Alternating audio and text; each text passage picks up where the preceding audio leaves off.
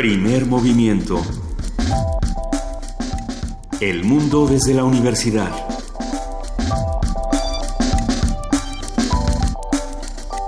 Muy buenos días, son las 7 de la mañana con 5 minutos de este miércoles 25 de enero y estamos arrancando primer movimiento, querida Juana Inés de esa, muy buenos días. Muy buenos días, Luisa Iglesias, en efecto estamos arrancando este primer movimiento en medio de anuncios de que ya, de que ya se va a construir el muro, de que hoy viene un gran día de seguridad nacional para Estados Unidos, entre los cuales, eh, entre cuyas actividades está la de, de empezar a poner en la mesa los planes para el muro. Veremos cómo reacciona eh, nuestro país, por supuesto.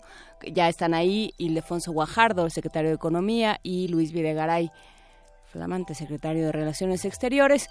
Vamos viendo qué es lo que sucede y vamos viendo cómo nosotros nos volvemos más fuertes por nuestra cuenta. Yo creo que este es el tuit del que todo el mundo empezó a hablar anoche y que no dejó dormir a muchísimos. Eh, tenía toda clase de controversias. Uno, ¿por qué, lo pone como siempre a, las horas que lo debe poner Donald Trump?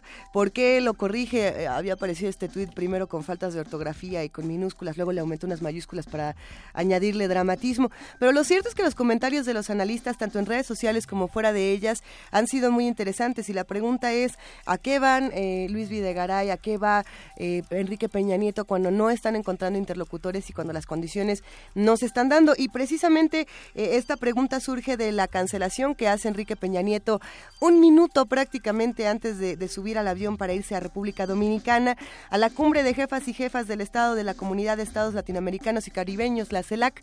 Eh, ¿Estamos viendo a los aliados que tendríamos que ver o estamos buscando a los interlocutores que tendríamos que buscar? Yo me pregunto.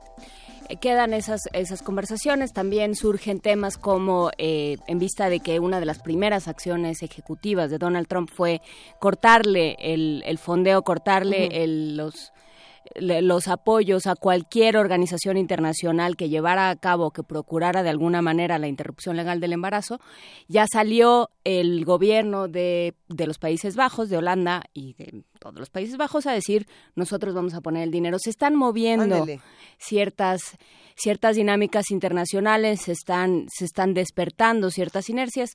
En ese sentido, las cosas pueden parecer mm, eh, interesantes, digamos. Pues, se ah, abren áreas de oportunidad, por no decir que se crean vacíos espeluznantes. se crean vacíos espeluznantes, se crean áreas de oportunidad y sobre todo se crean discusiones que vamos a tener aquí en primer movimiento, querida Juana Inés. En nuestro miércoles de lectura vamos a hablar de tipografía y legibilidad. En una conversación con Cristóbal Enestrosa, diseñador gráfico especializado en diseño de libros y de fuentes tipográficas. ¿A qué se refiere esto de tipografía y legibilidad? ¿Tú tienes una tipografía favorita? Sí, la Cambria. Pero es que siempre que empiezo a hablar de la Cambria me dicen que no está tan bonita, que por qué no una, una Times más elegante, que por qué no otra cosa. Porque tiene que ver con patines, tiene que ver con serif y sans serif y tiene que ver también con legibilidad. Lo platicaremos. Usted conoce a Cristóbal Enestrosa, si ha visto, por ejemplo, los espectaculares de Gandhi. Ándale. Porque esa, esa tipografía es de Cristóbal Enestrosa. Pero bueno, lo vamos a seguir platicando. En la participación de la Dirección General de Danza va a estar con nosotros Gabriel Cruz. Él es jefe de programación académica e interinstitucional y nos va a hablar sobre los talleres libres de danza. En la participación de la Dirección General de Artes Visuales, Manuel Hernández, autor practicante del psicoanálisis en la Ciudad de México. No es una tarea fácil. Habla sobre la presentación del libro Lacan en México, México en Lacan, Miller y el mundo. ¿De qué se trata este libro? Quédense con nosotros y lo vamos a discutir. En nuestra nota nacional, el Acuerdo Transpacífico post-Trump. Un comentario de Antonio Gasol, profesor en la Facultad de Economía, experto en relaciones económicas internacionales. ¿Qué sucede una vez que Trump eh, también en estas acciones ejecutivas sale de este tratado? ¿Quién se queda? Qué pasa con China, qué, no lo, qué, pasa con un tratado además que nadie ha ratificado, un montón de cosas las vamos a platicar aquí. Bueno, que Luis Videgaray es otra de las voces que esta mañana han estado en todas las estaciones de radio, en todos los canales de tele diciendo este asunto de, bueno, es que si no nos conviene nos vamos a salir y no lo vamos a negociar y todos hacemos la misma cara de, ándale. Pero ese es el TLC, habrá que ver qué pasa con el TPP. Exactamente, no, no es lo mismo, y, habrá que discutirlo porque seguimos teniendo esta confusión en todos los espacios. En nuestra nota internacional, la reunión de líderes políticos de derecha en Alemania, varios líderes políticos de partidos de extrema derecha y de derecha se han congregado en Alemania eh, desde, desde Francia, Italia, eh, los Países Bajos también, la propia Alemania. Vamos a ver qué pasó con esto. Lo platicaremos con Luis Guacuja, responsable del programa de estudios sobre la Unión Europea del posgrado de la UNAM. En la poesía necesaria, bueno, me toca a mí pero eh, estaría buenísimo que los que nos escuchan y hacen comunidad con nosotros nos envíen sus propios poemas. Estamos en arroba P Movimiento, en diagonal Primer Movimiento UNAM y el correo por si nos quieren mandar el audio con su propia voz es primermovimientounam arroba gmail.com. Acuérdense que si lo mandan y está decente, lo pasamos. O sea, está decente en el sentido de que la se calidad escucha, del pues. En la mesa del día, en manos de quién está el mundo, conversación con el doctor Manuel Perloco, en director del Instituto de Investigaciones Sociales de la UNAM. ¿Y tú sabes en manos de quién está el mundo, Juana Inés? No, pero el doctor Manuel Perlo seguramente El- tampoco. Entre todos nos vamos a ir poniendo de acuerdo. O, o nos vamos a ir poniendo cada vez más en desacuerdo. De algo saldrá. La participación del Programa Universitario de Bioética cierra primer movimiento esta mañana con la participación, como siempre, del doctor Jorge Enrique Linares, director de este programa que habla sobre, a ver, En la que- cápsula, sí, yo lo- ayer que estaba leyendo su- el nombre de su participación dije, si usted no estaba angustiado es porque es un inconsciente. el pan tostado, las papas fritas y todos los riesgos de salud que desconocemos. ¿Por qué nos hace esto Jorge Enrique Linares y por qué nos quita nuestros pequeños y últimos placeres No sé, existenciales? Debe estar pagado por Moscú. Pero bueno, en, este va a ser nuestro programa del día de hoy y nos vamos por lo pronto a una nota de la UNAM. ¿Cuál será? ¿La de código de barras? Órale, pues, vámonos con la de código de barras. La red temática del código de barras de la vida elaborada en la UNAM reunió la información genética y taxonómica de más de 5.000 ejemplares animales del país. Para darnos más información tenemos a nuestra compañera Cindy Pérez Ramírez. México concentra alrededor del 10% de las especies del planeta. Es el primer lugar en cuanto a reptiles, el segundo en mamíferos, el cuarto en anfibios y el décimo en aves. Con el objetivo de reunir la información taxonómica y genética de 6.000 ejemplares endémicos del país, la red temática del Código de Barras de la Vida, MEXBOL, lanzó en el 2009 el proyecto Código de Barras de la Vida de Especies Animales y Vegetales de México. Es Alejandro Saldívar, académico del Instituto de Biología de la UNAM. Todo empieza por trabajo de campo, la obtención del tejido biológico, no del material biológico, y esto se realiza principalmente de dos maneras, ya sea yendo directamente al campo a, realizar recolectas al campo a diferentes zonas en el país. Otra manera de poder obtener este material es a través de la, de la obtención de, de material biológico en museos, en colecciones científicas. Una vez que se obtiene este material, se realiza la extracción del material genético y se eh, obtiene específicamente este pequeño fragmento de ADN mitocondrial. Se, este gen se llama citocromo oxidasa 1. El universitario dijo que la información genética obtenida puede revisarse en Internet. El portal del consorcio del Código de Barras de la Vida en Canadá, que es el que aglutina toda la, esta, esta información a nivel mundial. La página de, del consorcio del Código de Barras de la Vida en México, que es www.mexbol.org. Es muy valiosa porque puede servir para ayudar al, al control, por ejemplo, en el tráfico ilegal eh, teniendo esta información, por ejemplo, en aduana se puede se podría utilizar esta información para conocer si, si el material que está siendo exportado o importado es de, es de importancia en conservación. En salud, por ejemplo, conocer qué especies de vectores, de insectos vectores de enfermedades. El proyecto Mexbol reúne el trabajo de 29 instituciones mexicanas, entre las que destacan la Universidad Nacional Autónoma de México, el Instituto Politécnico Nacional y la Universidad Autónoma Metropolitana, además de seis internacionales. Para Radio UNAM, Cindy Pérez Ramírez.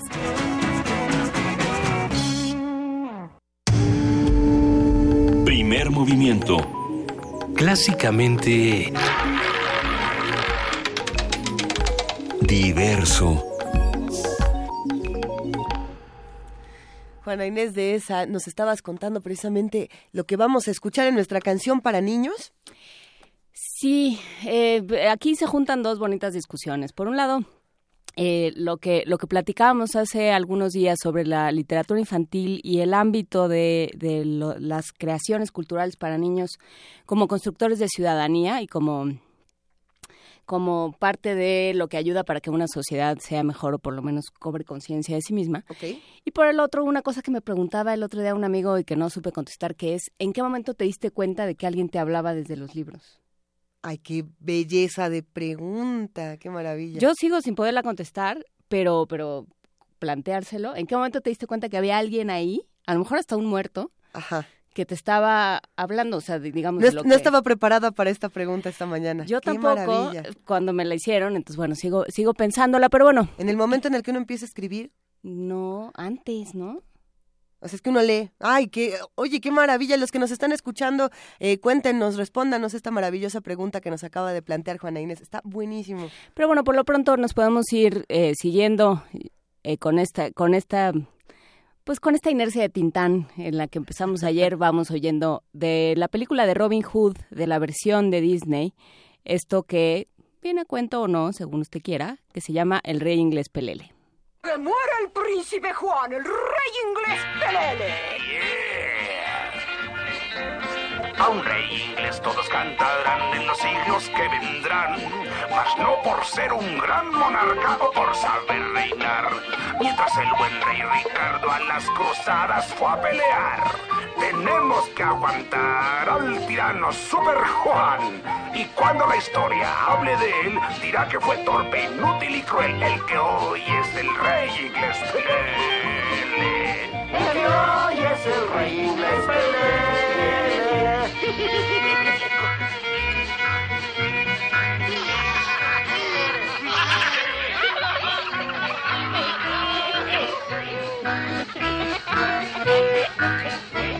Se siente el rey solo por vivir en el palacio real. Se sienta al trono a pensar a quién hacer el mal. Los berrinches son su fuerte, eso sí lo sabe hacer. Y después el pulgar se chupa y llora, llamando a su mamá. Él dice que Juan primero es, y Juan el risero más bien es, le dicen el rey inglés pelele. Pégale bien al ritmo, muchacho, ¿eh? ¡Vamos, Johnny, vamos! ¡Bailamos a prisa!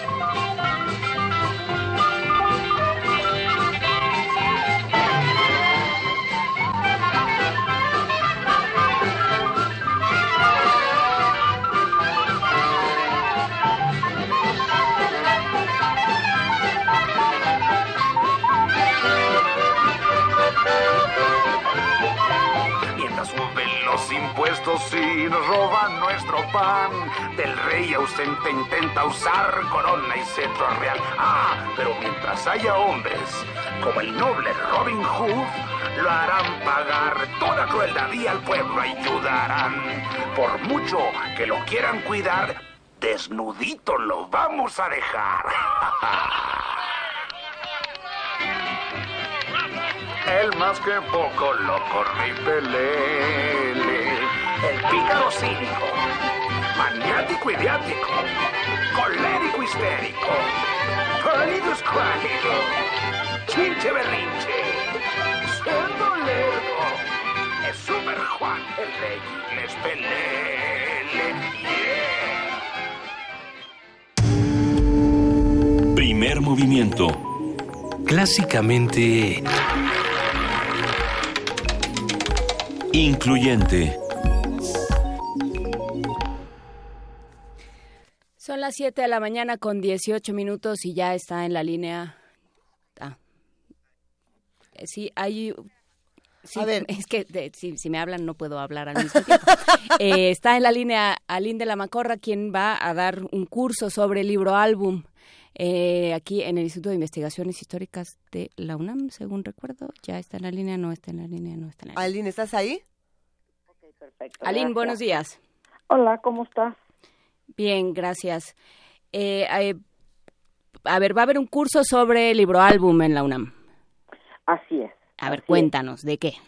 Pues mira, el, es, es un curso donde a- analizamos qué es el libro álbum, cómo del texto y de la imagen juntos nos dan la historia, donde no es la historia nada más del texto o nada más de la imagen, sino este conjunto de los dos. Y cómo un texto expande, cómo un texto complementa, cómo te hace guiños eh, humorísticos.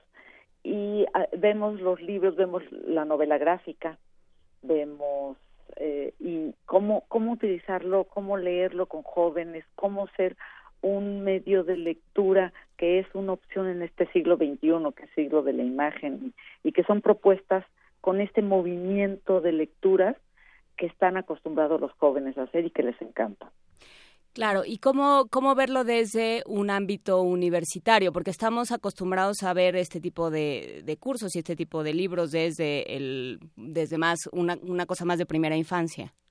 Eh, mira, yo creo que los libros álbum tienen recorren edades y hay libros álbum que son para jóvenes.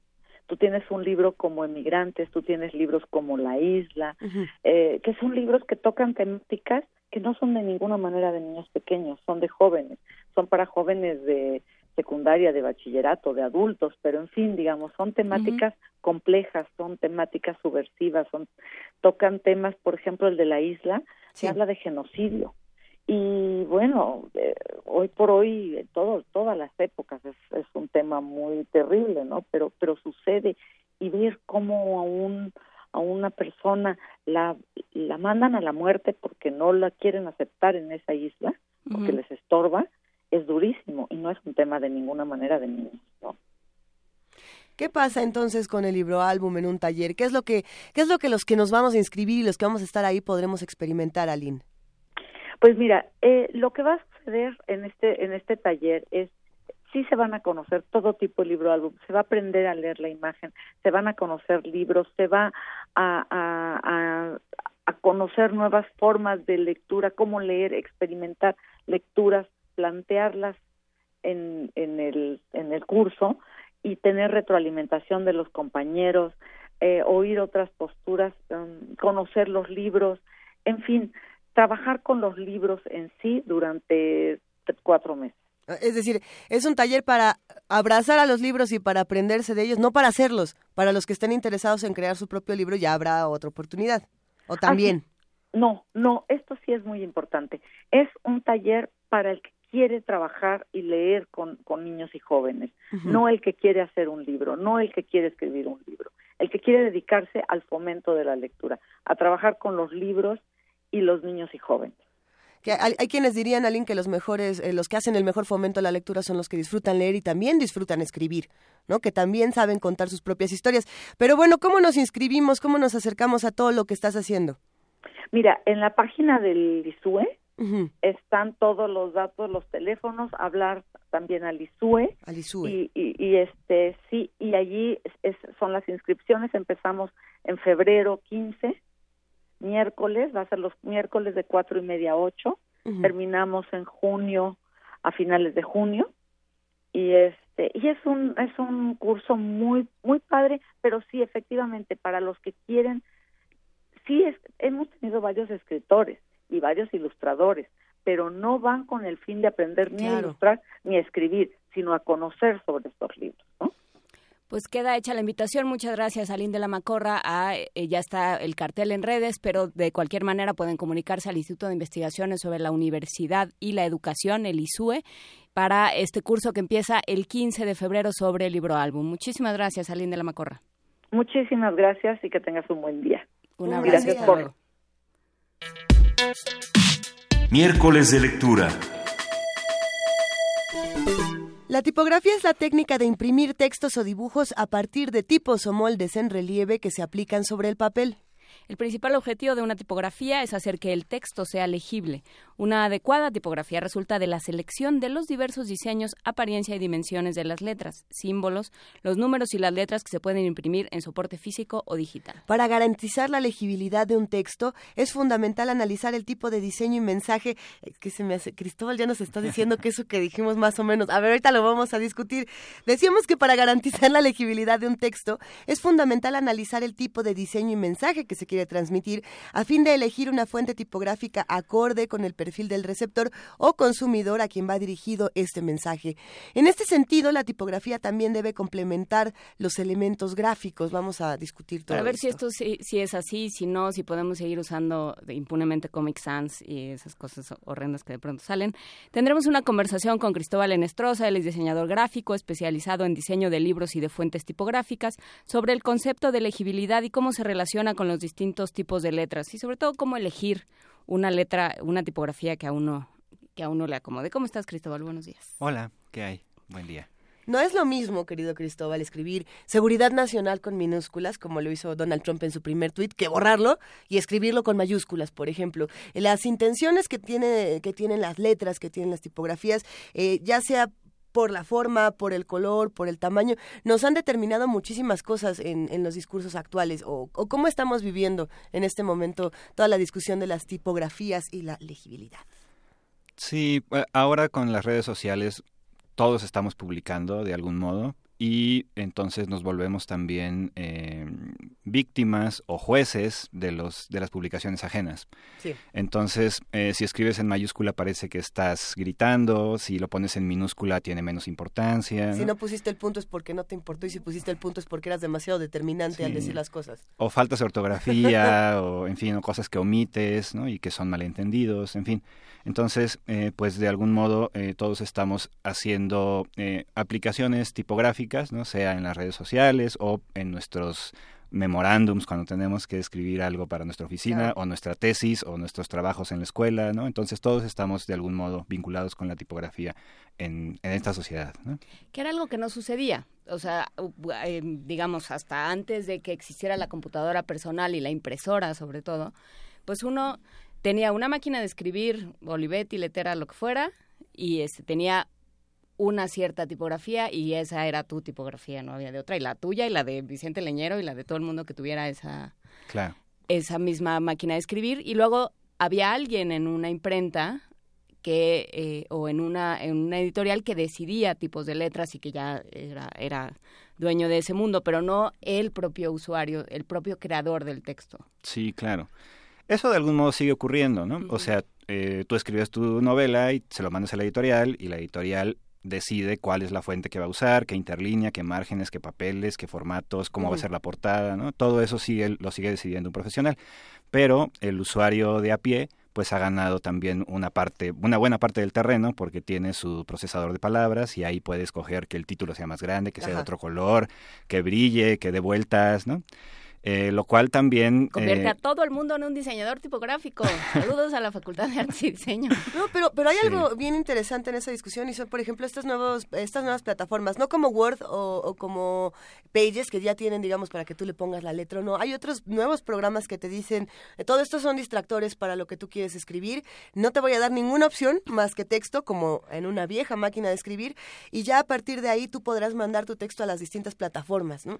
Yo me pregunto uh -huh. si realmente son o no distractores estas estas elecciones. Desde mi punto de vista no lo son, pero pero si alguien me está diciendo que sí y me está quitando esa opción en las nuevas plataformas para escribir, ¿qué hago o, o, o qué opinas? No, bueno, si eh, si tu intención final es tú hacer tu PowerPoint, digamos, o una presentación que tú vas a mostrar sí. de modo personal o para tu oficina en algo muy privado, pues igual tú puedes tener los recursos que tú consideres, ¿no? Sí. Eh, pero sí, a veces eh, lo que quieres es escribir puro texto, no te importa qué fuente sea, porque después va a pasar a otro lado. Entonces, por ese lado también puede ser un distractor, ¿no? Todo depende pues de tus intenciones originales y hasta dónde quieres llegar, ¿no? Pero ¿qué pasa en este caso en el que todo el mundo es un diseñador y entonces pone una manta con una tipografía que no se entiende? Esta, esta no, nunca me acuerdo el nombre de esta tipografía donde los puntos de las IE son iguales a las tildes. Sí. Entonces bueno, solo, grita, mucho, sí. solo grita mucho la, la, tipografía, pero no se llega a entender. Sí. Eh, bueno, eso puede ser un problema menor. O sea, hay fuentes que de plano son como escritura de doctor que de plano no se entiende nada, ¿no? Uh -huh. eh, pues sí, en la medida en que sea algo menos personal y empieza a ser como de tu negocio o de algo que quieras que trascienda tu nivel familiar, ¿no? eh, pues sí tendrías que pensar en que a lo mejor un profesional lo puede hacer, ¿no? Eh, que te asesore alguien, ¿no? Me, quedé pensando, por supuesto, en este asunto de todos somos o no somos diseñadores. Eh, la, la, ventaja o la desventaja que nos ha proporcionado las redes sociales y, y la, los teléfonos inteligentes y todos estos dispositivos donde podemos nosotros hacer nuestras propias eh, hasta letras, ¿no? Y, o podemos conseguir letras de las más extrañas en páginas como Dafont, no sé, los que no somos diseñadores claro. y estamos apenas experimentando en este asunto. Pero ¿qué ocurre cuando de pronto no tenemos todos las mismas, no me atrevería a decir que los mismos aparatos, sino el teléfono del mismo tamaño, ya desde ahí. Eh, el juego que teníamos antes con la, con la página impresa, de decir, no solamente estoy poniendo una letra, sino que el blanco alrededor está jugando con ella, la página está jugando con la letra, eh, se está perdiendo por completo o se están ganando otras cosas, yo, yo no lo sé, porque nosotros ya no tenemos los mismos formatos, es decir, siempre que abrimos una página desde el teléfono nos dice eh, casi casi reajustando para, para su aparato, ¿no? Y ya no estamos teniendo los mismos juegos que teníamos antes, o sí tenemos estos juegos. Es una etapa de transición, como bien dices, ¿no? O sea, antes el diseñador decidía cuál era el formato de la página pensando en la ergonomía, ¿no? Del mundo físico, ¿no? Que iba a verse a cierta distancia, con una, una persona que a lo mejor tenía este, miopía, ¿no? O sea, como que, como que pensaba en un determinado público. Pero ahora en realidad el usuario puede eh, sobreescribir esas preferencias y decir, bueno, yo le aumento en mi, en mi computadora, le aumento el tamaño de la fuente, porque estoy más ciego que otros, ¿no? Digamos, ¿no? Pero eso representa muchísimos retos para los diseñadores. Por supuesto, ¿no? Eh, porque hay que pensar en muchas plataformas, ¿no? Eh, pues ni hablar, ¿no? Este, esperemos que pronto sea más sencillo, pero sí, por lo mientras ahora pues hay que pensar en todas esas opciones y predeterminarlas, ¿no? ¿Hay una tipografía que sirve para todo? No, hay fuentes eh, para libros y hay fuentes para periódicos y para publicaciones periódicas y para sitios web y para celulares y, en fin, ¿no? Dependiendo de los tamaños y de la superficie y de muchas cosas, eh, se escoge qué fuente sea. ¿no? Por supuesto, se pueden usar más o menos impunemente eh, una de periódicos en un sitio web, digamos, una Times, que fue creada para el Times de Londres, se puede usar para un sitio web. Lo que pasa es que fue creada en 1931 cuando el Internet ni siquiera existía, ¿no? Entonces es probable que, que no le vaya tan bien como una que fue pensada en 2015, porque ya está pensando en esa realidad. ¿no? Está pensando en que va a cambiar de puntaje, va a cambiar de tamaño.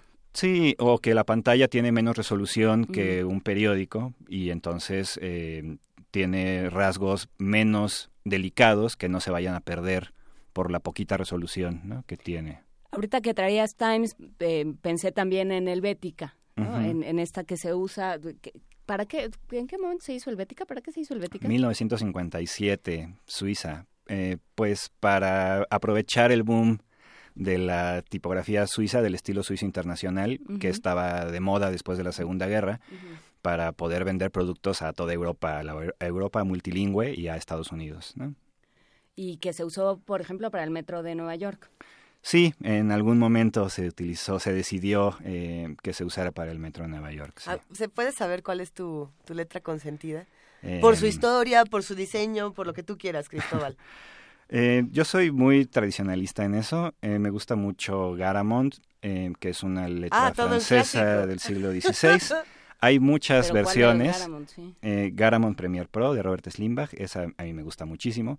Pero profesionalmente lo que te debería decir es, la fuente favorita depende del proyecto. Entonces, para determinado tipo de proyectos puede utilizar esa, pero para otro, pues sin duda no la usaría, ¿no? Pero bueno, pues hay muchas opciones, ¿no? Dice en, Twitter, compa Octavius Mex, no hay nada peor para un corrector o editor que un original cuyo autor, cuyo autor aplicó diseño, pone comillas francesas, en su archivo Word. Sí, todo eso hay que limpiarlo. Eh, justo yo prefiero algo que se parezca mucho más a la máquina de escribir, un solo puntaje, una sola interlínea, una sola, un solo tipo de letra. ¿No quieres 18 estilos en, una, en un mismo documento? No. Eh, si acaso eh, algo que determine cuál es la jerarquía, ¿no? Cuando hay, cuál es el título más importante, cuál es la segunda jerarquía del título, eso sí. Pero eso se puede hacer con un índice, no hace falta más. Por ejemplo, no, no voy a defender a, los diseñadores, eh, bueno, ¿Espontáneos? A, los espontáneos, porque hay cosas indefendibles en esta vida, pero cuando tienes, por ejemplo, en un texto muchas voces narrativas, y se ha dado mucho que dicen, ok, entonces la voz femenina va a tener este tipo de letra, o no sé, un Arial, el niño va a tener Comic Sans, no, es que de verdad no quiero caer en el horrible lugar común de la está Comic Sans. Todos pero para el ejemplo, para el ejemplo, ¿no? Y así a cada una de las voces narrativas le voy a dar una letra distinta. Ahí se vale. Digo, todo se vale, pero eso sí está bien en términos de diseño. Sí, mira, lo que es necesario es que no sea confuso. Entonces, eh, sí, eh, probablemente alguien puede pensar que Arial y Comic Sans y Times pueden convivir en una página perfectamente, si así lo consideran.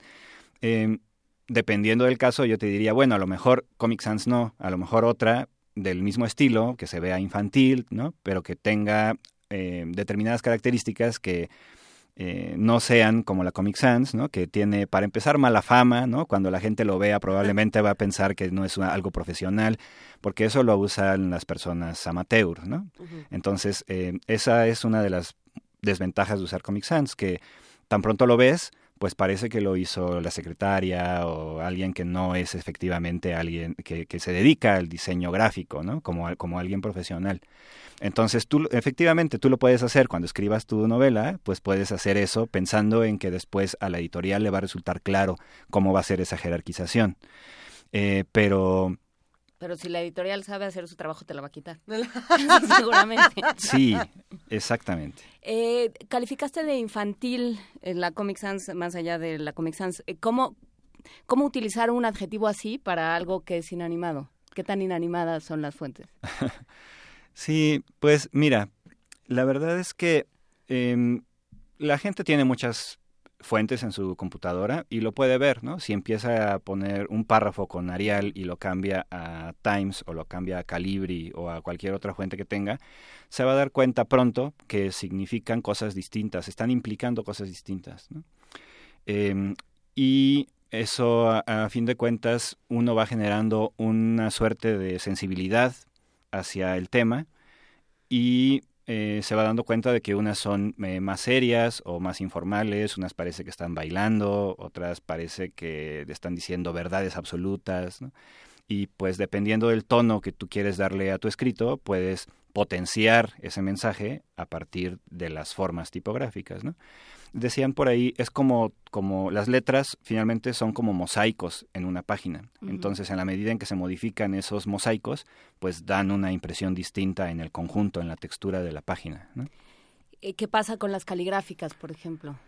Pues eh, emulan la escritura manual, entonces también puede ser una escritura que se vea eh, más informal o más formal, pero normalmente cuando, si tú me dices caligráficas, yo pienso en algo como que hizo una mamá a lo mejor o un maestro calígrafo para una invitación de una boda, por ejemplo, ¿no? Eh, algo elegante, a lo mejor una joyería, una repostería fina, ¿no? Hay, hay algunas preguntas en, en, redes sociales y otras que se van aquí acumulando en la mesa. A mí me ha llamado muchísimo la atención este fenómeno que se da en redes sociales de, de citar en estos en, en, el cuadro negro con letras blancas alguna cita de algún autor rebuscado este que no sabemos que en realidad ni siquiera tendría que ser del autor ¿eh? podemos poner cualquier cosa el nombre de un autor y ya está así como de la moda lo que te acomoda atentamente Heidegger y ya tenemos este una suerte de, de meme o, hasta de mantra en algunos casos no eh, y de pronto creo que hay una urgencia de todos por decir algo y, y, para eso tenemos tantos mensajes en Twitter como tantos mensajes en Facebook y en otras redes sociales. Eh, de pronto hace unos días en Facebook se activan unos botones que son de colores y yo estoy segura que todos los que nos escuchan nos han visto, picas en ese botón y lo que habías escrito se magnifica y se pone así como con fondo rosa, letras blancas gigantes y estamos como dándole una intención, ni siquiera pegando de gritos, como como diciendo las cosas son así, determinando de una manera muy diferente a lo que hacíamos antes con 140 caracteres o, no sé, ¿qué, ¿qué, es, ¿qué, es, lo que estamos haciendo? De pronto parece que todos estamos haciendo nuevos anuncios o, o algo así. ¿Qué pasa ahora? Sí, las redes sociales también son muy visuales, ¿no? Yo defiendo que también son mucho de texto, pero sí, efectivamente, si tiene una letra distinta a las demás y tiene unos colores degradados Ajá. muy vivos, pues llama mucho la atención con respecto a otros anuncios que no lo tienen, ¿no? Eh, entonces, eh, finalmente creo que mm, ese camino va a seguir eh, ocurriendo. Creo que después pueden ocurrir publicaciones que puedan ser también como animaciones, como ahorita son los GIFs, por ejemplo. Ajá. ¿No? Eh, y pues eso lo vamos a seguir viendo. Creo que las redes sociales son todavía algo muy nuevo y la gente no se cansará de ellos en algún ratito. No, y yo creo que también eh, si pensamos en el libro en, en el libro como, como estructura formal, Ajá. digamos, hay una serie de préstamos de las redes sociales, hay una serie de tipografías que jamás se hubieran pensado para textos largos que de pronto empiezan a irrumpir, ¿no? o, que, o que nos hubieran pensado, por ejemplo, en un horizonte eh, más hispánico. ¿no? Los, los suizos llevan mucho tiempo usando eh, Frutiger y otras eh, eh, otras tipografías sin patín, pero nosotros nos habíamos ¿Frutiger? aferrado. Frutiger. Ay, qué maravilla. Este, pero nosotros nos habíamos aferrado al patín. ¿no? Claro. De pronto esto empieza a cambiar.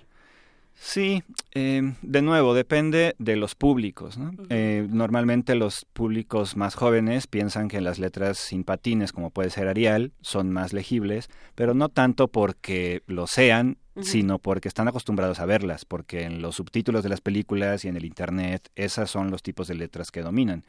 Y si ves a alguien de un poco más de edad, que probablemente su cultura es mucho más tradicional, más impresa, entonces a lo mejor leyó libros del Fondo de Cultura y entonces eh, pues va a pensar que las letras con patines, como puede ser por ejemplo Times o Garamond, creen que son las más legibles. En realidad eh, yo pienso que no es tanto que lo sean o no, sino que es un asunto de costumbre, ¿no? De que toda tu vida leíste así y que eh, pues consideras que todo mundo piensa que es más legible, ¿no? Pero un medieval creo que leía letra gótica y no se quejaba, ¿no? Oye, ¿qué, controversias, Cristóbal, se dan entre los diseñadores de libros, sobre todo estos diseñadores gráficos que se especializan, como tú, en el diseño de los libros? Eh, ¿Se sientan todos y, qué discuten? ¿cuáles, son, ¿Cuáles son los mayores pleitos? Yo siempre he querido estar en una reunión de estas y saber de qué, de qué hablan. Híjole, bueno, discutimos desde cuál es la mejor Garamond, ¿no?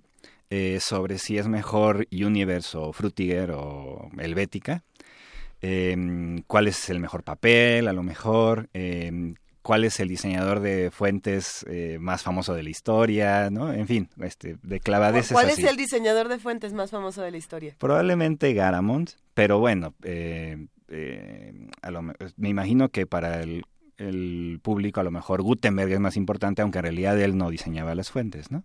El, el, lo que él es, él es el inventor de la imprenta, ¿no? De la imprenta occidental.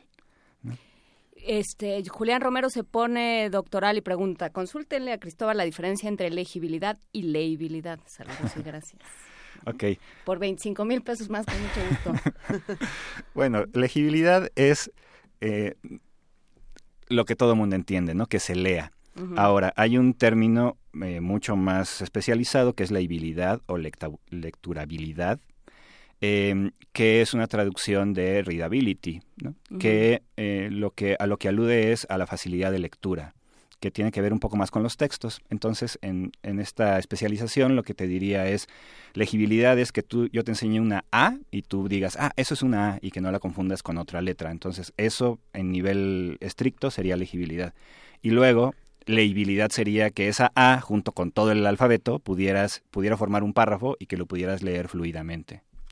Pero por supuesto ahí influye no solo la forma de la letra, sino qué tal que es un texto de Heidegger y pues va a resultar mucho más complicado. ¿no? Claro, sí, si lo pones en caligráfico no vas a acabar nunca. Preguntan precisamente este por este tenor, pregunta tanto Rocío Castillo como Mayra Elizondo, ¿qué letra recomiendas para una tesis? Gandhi, usen Gandhi. usen Gandhi de Cristóbal Enestrosa. Y de otras personas, pero sí. que es gratis, que es gratis pregunta Mayra Elizondo también, a un alumno que solo quiere... Ah, no, esto ya. ¿Cuál es la tipografía adecuada para un correo electrónico institucional? Pregunta Cristian Jiménez. no, bueno, lo de Gandhi puede ser cierto, pero en realidad también es una broma. Y lo que, lo que sí es más cierto es que eh, lo que no, no hay recetas, ¿no? Eh, sino que depende siempre de la intención comunicativa, del público, de quién es el emisor, etcétera. Entonces, más bien es eh, la que tú consideres que va de acuerdo con tu institución. Normalmente me imagino que lo que quieres es que se vea serio, entonces pues escoge una fuente que tú consideres que se vea seria y escoge a lo mejor otras dos o tres y haz unas pruebas y a lo mejor pregúntale a tu público o a tu tía o que alguien que creas que puede ser más o menos objetivo y que te diga cuál se ve más seria, cuáles son los cuáles son esos adjetivos que ella, esas personas están viendo. Nos, nos preguntan aquí en redes sociales qué opinas de los tipos móviles y de, la utilidad y de la reconciliación con el oficio de la imprenta, el, el primero primerísimo. Sí, ah, pues ahora en la era digital, curiosamente, se ha rescatado esto de los tipos móviles, ¿no? Creo que por un poco de nostalgia y porque da una textura y una calidez eh, que de otro modo no ocurre, ¿no? Eh, tienen hasta hasta los puedes sentir, ¿no? Entonces también puede ser otra perversión ahí que puedes estar ahí ejercitando. Eh, eh, eh, Juan Pasco, por ejemplo, es un impresor de tipos móviles muy famoso en Michoacán. pero pues a nivel casero pues o, o, mucho más modesto pues los impresores de Santo Domingo no que ahí siguen y siguen utilizando tipos móviles algunos de ellos entonces ha habido como un renacimiento y hay un espectro muy grande desde los libros de superlujo como la edición de eh, Vivir para contarla de García Márquez que imprimió Juan Pasco en su momento hasta las invitaciones de boda todavía se hacen así no y hablando de tipos móviles eh, Antonio Espinosa. ¿Quién era Antonio Espinosa?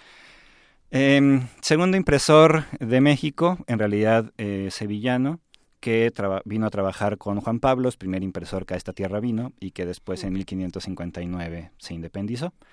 Eh, se considera que, o hay una posibilidad de que este Espinosa eh, diseñó algunas letras en Nueva España, y lo que sí es verdad es que a partir de su llegada se empieza a imprimir en Nueva España con tipos romanos y ya no con los góticos rotundos con los que imprimía Juan Pablo, que le mandaban desde Sevilla. ¿Qué son los tipos romanos?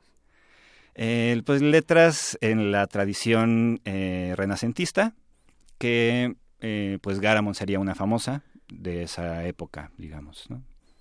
Uh pues bueno, si ustedes quieren ver más sobre maravilla. Antonio de Espinosa, di que hiciste el rescate. Era, todo esto era para que dijeras que habías hecho el rescate de la tipografía. Cuéntanoslo, Cristóbal. Eh, sí, mi tesis de licenciatura fue eso, eh, hacer un rescate tipográfico, es decir, eh, digitalicé algunas páginas de los originales de la Biblioteca Nacional que se conservan de Antonio de Espinosa y eh, pues la tracé para que se pudiera trabajar con ella digitalmente. Entonces hoy se pueden ya formar libros con estas letras mexicanas, no hispanas, ¿no? ¿Dónde podemos conocer más de tu trabajo? ¿Cómo le hacemos para acercarnos a todo lo que estás haciendo? Pues pueden buscarme en el Facebook con mi nombre, Cristóbal Enestrosa. Pueden buscarme en mi sitio web, estudio-medioch.com.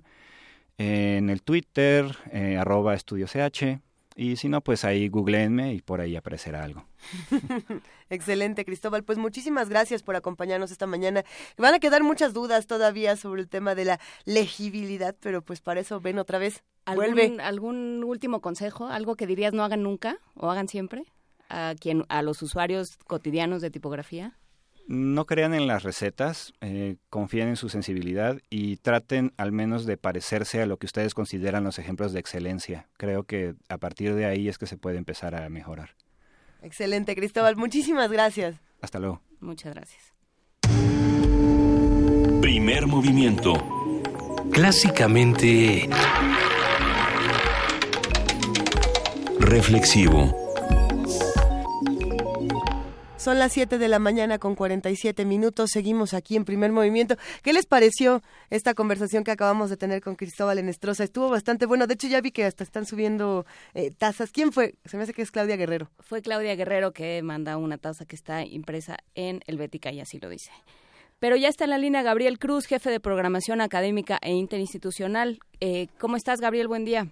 Hola, muy buenos días. Muy bien. ¿Ustedes qué tal? Muy bien, muchas gracias. Cuéntanos sobre estos talleres libres de danza.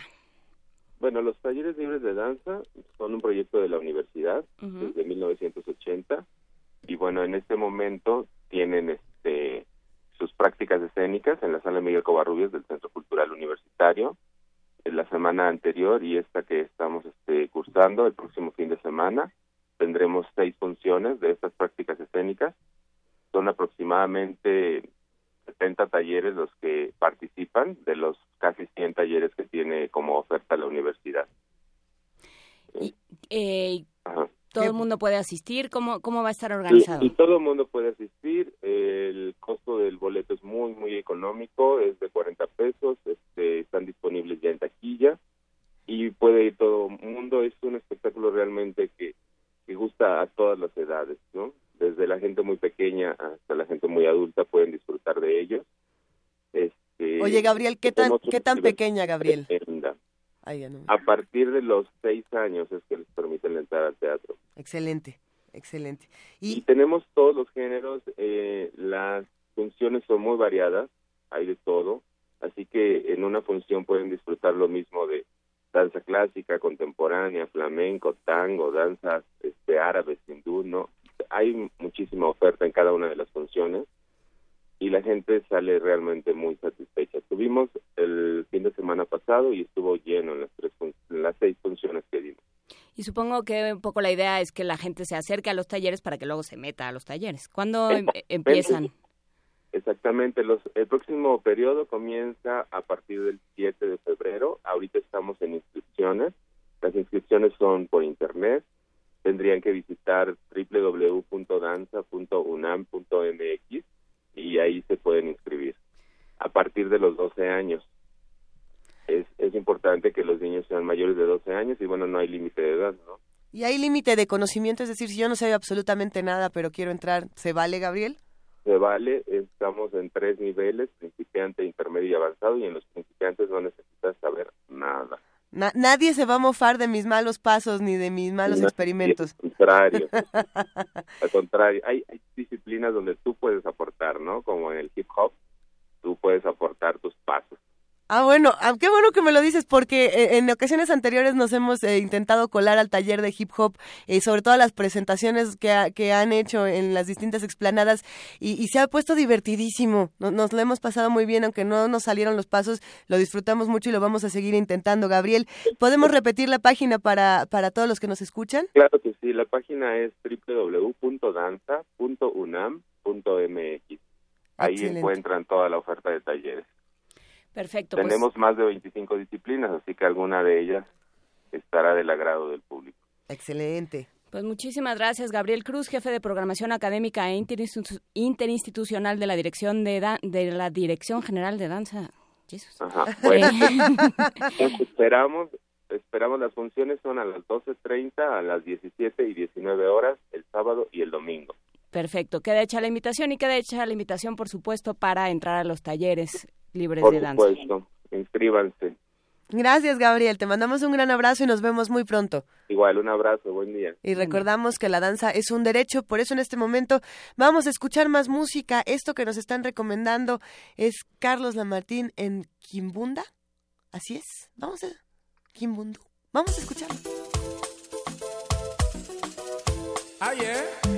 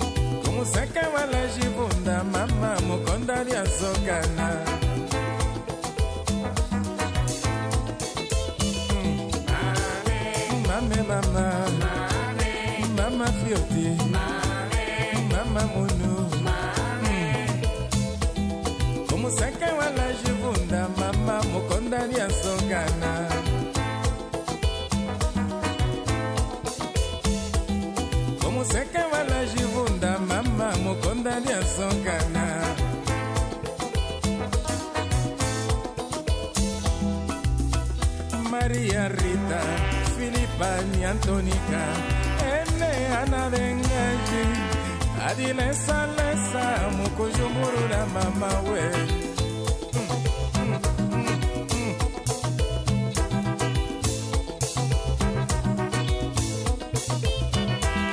Meu namorado é um artista, gamo solo que abuelo é mamá. Meu namorado é do conjunto, gamo solo que abuelo é mamá. Quando canta le me cuya, quando toca le me cuya, seu amor me aperta tanto ao bater no meu coração.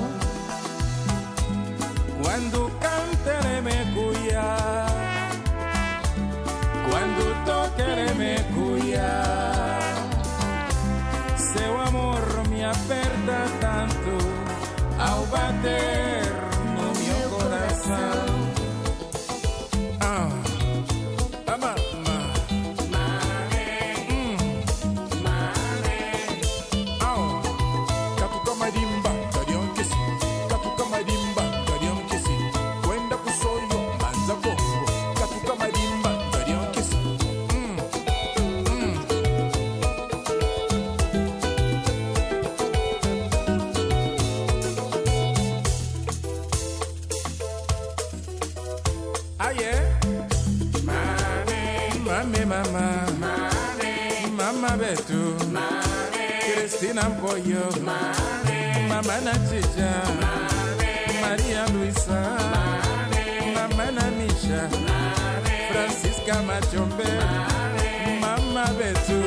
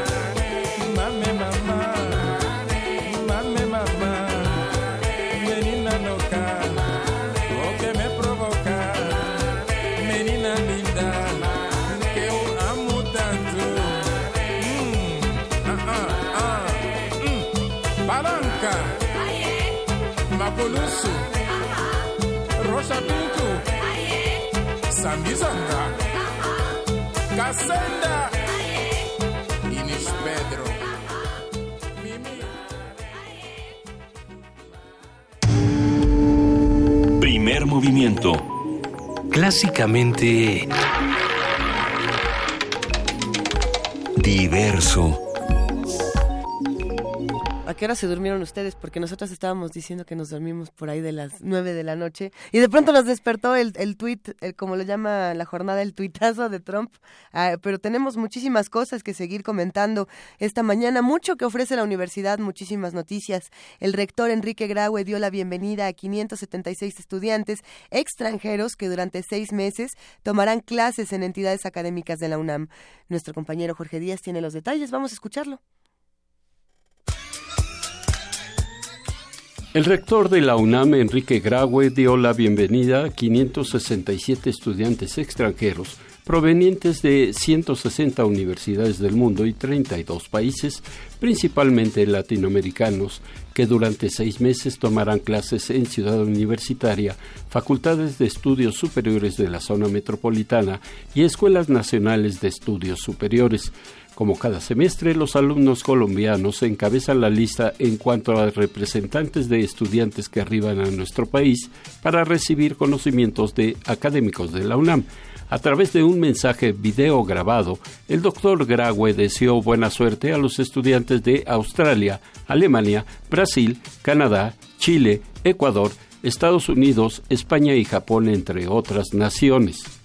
A lo largo de los siguientes seis meses, que tendrán esta estancia académica podrán conocer a la universidad y a través de la universidad conocerán a México. Porque la universidad es nacional y es de México. Es nacional porque representamos los intereses de, de la nación y es de México porque a través de ella podrán conocerlo mejor que ninguna otra universidad. Bienvenidos a esta universidad que es de las mejores 200 del mundo y la tercera al menos en Latinoamérica disfruten su vida, su estancia en nuestro país, disfruten de las actividades culturales y de la diversidad que ellas ofrece y disfruten también de nuestras actividades deportivas. Este año, para que esto lo puedan conseguir mejor, hemos formado un grupo de alumnos que lo recibirá como un amigo. A través de ellos podrán conocer los problemas de nuestro lenguaje e idioma, podrán meterse en la sociedad mexicana con más firmeza y a través de ellos también irán conociendo mejor a nuestra universidad. Las diversas entidades académicas de la UNAM que tendrán entre sus aulas a estos estudiantes son Ciencias Políticas y Sociales, Filosofía y Letras, Contaduría, Arquitectura, Derecho, Medicina y Química, entre otras. Para Radio UNAM, Jorge Díaz González. Movimiento. Clásicamente... Universitario.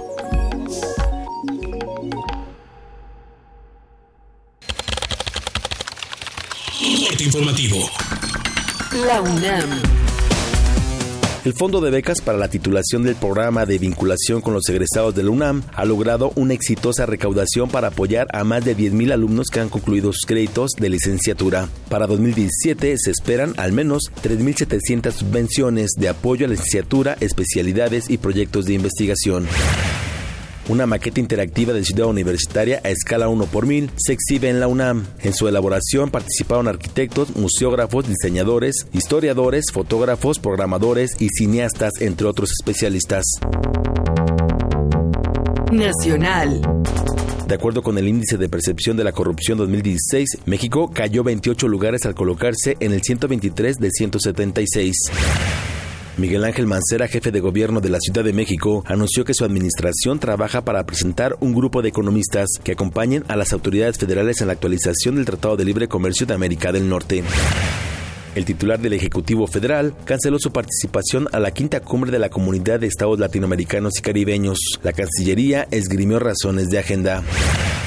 Alejandro Encinas, presidente de la mesa directiva de la Asamblea Constituyente de la Ciudad de México, negó ser el responsable de que la coalición electoral entre el PRD y el PAN no se lograra en el Estado de México. En entrevista con el Universal, el legislador recordó que ya no es miembro del Sol Azteca. Ricardo Anaya, presidente del PAN, señaló que las encuestas hechas por su partido muestran que son competitivos por sí solos y pueden sacar al PRI del Estado de México. Perfiló a Josefina Vázquez Mota como su candidata en la entidad. Lo que puedo decir sobre ella es que es una candidata sumamente competitiva en prácticamente todas las encuestas que se han publicado y coincide con las encuestas del Partido Acción Nacional, es quien va adelante y que sin duda en caso de ser candidata ganaría esa gubernatura. No es momento aún de tomar esa decisión porque apenas se va a emitir la convocatoria. La idea es postular a quien resulte la candidata o el candidato más competitivo. De acuerdo con un sondeo del financiero, Josefina Vázquez Mota aventaja rumbo a la elección a la gubernatura del Estado de México con 33% de los votos. Alfredo del Mazo y Delfina Gómez le siguen con 21 y 20 puntos respectivamente. José Nao Robles, secretario de Salud, aseguró que se llegará hasta las últimas consecuencias en la investigación de los medicamentos apócrifos en Veracruz. Hemos encontrado desorden en el sistema de almacenamiento, cerca de 11 toneladas de medicamentos ya caducados, una cantidad muy importante, cerca de 47 mil pruebas para VIH, que no sabemos todavía si fueron utilizadas o cuántas de ellas fueron utilizadas para detectar que no cuentan con el registro sanitario, esto es que no deberían hacer, haber sido adquiridas. Internacional. Organizaciones en defensa del medio ambiente condenaron la decisión del presidente de Estados Unidos Donald Trump de dar luz verde a la construcción de los polémicos oleoductos Keystone, XL y Dakota Access, cancelados durante la administración de Obama. Advirtieron que harán todo lo posible para impedirlo.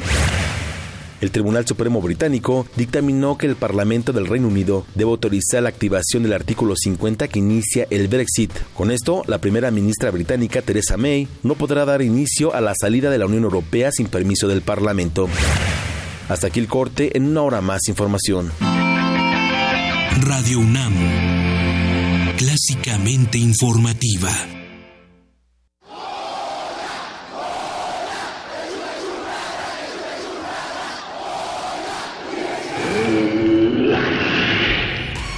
¿Te identificaste?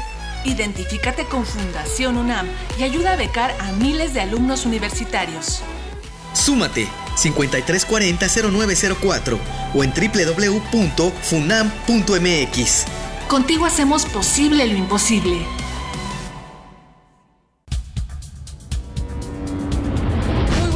Tardes, bienvenidos sean todos ustedes a Prisma RU por Radio UNAM. Yo soy Deyanira Morán. Esta es la información deportiva. Se homologarán todos los procedimientos. Hasta aquí el reporte. Zarpazo RU. Prisma RU de lunes a viernes. De lunes a viernes. De 1 a 3 de la tarde. Por el 96.1 de Radio UNAM. El país vive transformaciones minuto a minuto. ¿Es necesario reformar el presente? Sé parte del coloquio. México. ¿Necesita o no una nueva constitución? Del 24 al 26 de enero en el aula magna del Instituto de Investigaciones Filológicas. Circuito Mario de la Cueva en la zona cultural de Ciudad Universitaria. Más información en www.humanidades.unam.mx.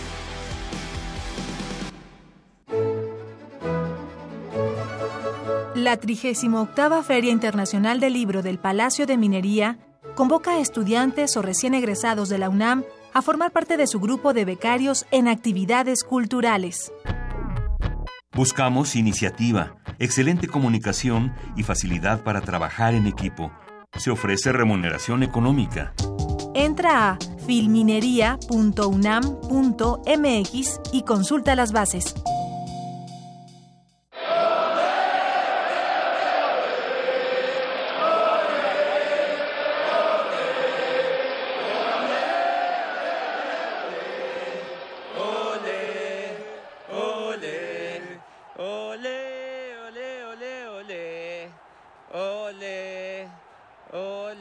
Sin participación nada funciona.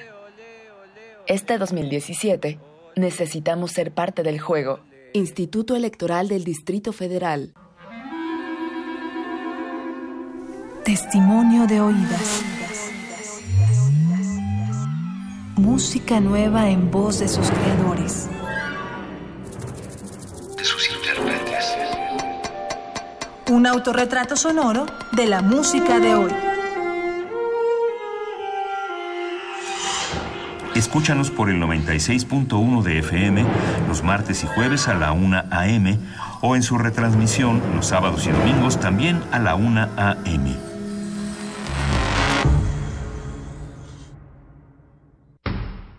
El rito comienza en el escenario. Los sonidos emergen, deambulan por el recinto, se cuelan en los oídos y estremecen los sentidos. Festival Intersección. los encuentros sonoros de Radio UNAM.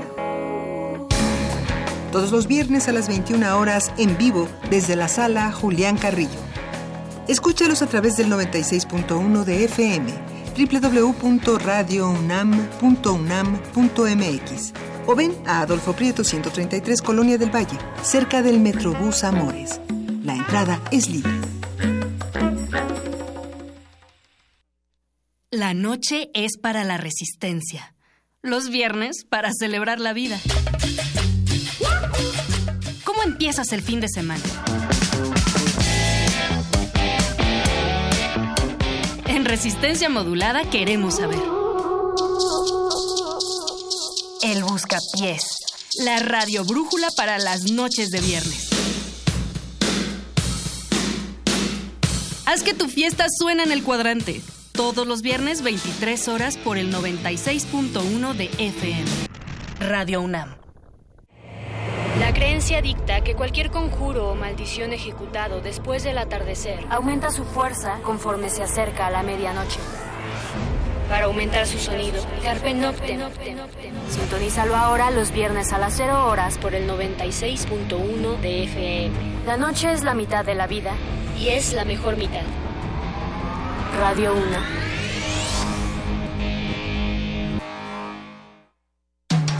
Búscanos en redes sociales, en Facebook como Primer Movimiento UNAM y en Twitter como P Movimiento o escríbenos un correo a primermovimientounam@gmail.com. Hagamos comunidad. Son las 8 de la mañana con 9 minutos. Muchísimas gracias a todos los que nos han escrito a través de redes sociales. Estamos en arroba P en diagonal Primer Movimiento UNAM. Y, bueno, se ha, puesto la discusión interesante entre tipografías, eh, tweets macabros de medianoche que nos escribe eh, Donald Trump con dedicatoria y demás. Pues vamos a tener que organizarnos de manera distinta, Juana Inés. Por supuesto, yo creo que el trabajo es de todos y empieza eh, tendría que haber empezado hace mucho, pero bueno, vamos empezándolo. Por lo pronto, ¿tenemos algo de Margarita Castillo, Frida Salud? Tenemos algo de Margarita Castillo que en un momento más vamos a poner. Ustedes saben que Margarita Castillo es esta voz fundamental de Radio UNAM, esta, esta voz emblemática que durante años nos ha acompañado, a quien le mandamos, por supuesto, un gran abrazo. Y ha escrito eh, unos textos que están bellísimos, pero lo vamos a compartir en un momento más. Lo compartiremos en un momento más porque está en la línea Manuel Hernández. Él es autor y practicante del psicoanálisis en la Ciudad de México. ¿Cómo estás, Manuel? Buen día. ¿Qué tal? Buenos días. Eh, platícanos este libro, eh, Lacan en México, México en Lacan, Miller y el Mundo. eh, bueno, es un libro que eh, escribí a partir de la visita que hizo Lacan a México en 1966. Para ubicar rápidamente a Lacan, es un psicoanalista francés que, murió en 1980. Eh, creo que a estas alturas ya no hay duda de que después de Freud es el psicoanalista más importante que eh, vivió el siglo XX. Y eh, él vino a México, eh, vino como turista, pero al regresar a su seminario en, eh, en Francia dio algunas impresiones acerca de su viaje.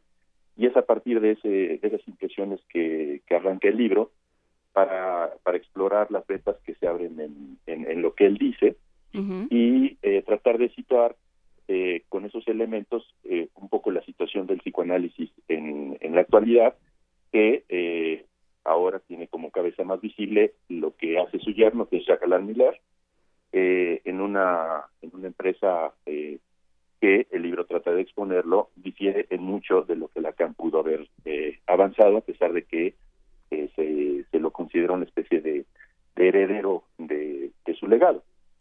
Entonces, eh, la situación con respecto a, México eh, tiene que ver con que Lacan fue muy sensible a la situación de México como, un país eh, que tiene una, una ruptura eh, en su pasado, es decir, como un país colonizado, y a partir de esa beta el libro trata de explorar lo que sería la dimensión de la vergüenza, es algo sobre lo cual también Lacan insiste en algún momento en su seminario, como un sistema hegemónico, capitalista, imperialista y colonialista produce en, en, los colonizados eh, vergüenza.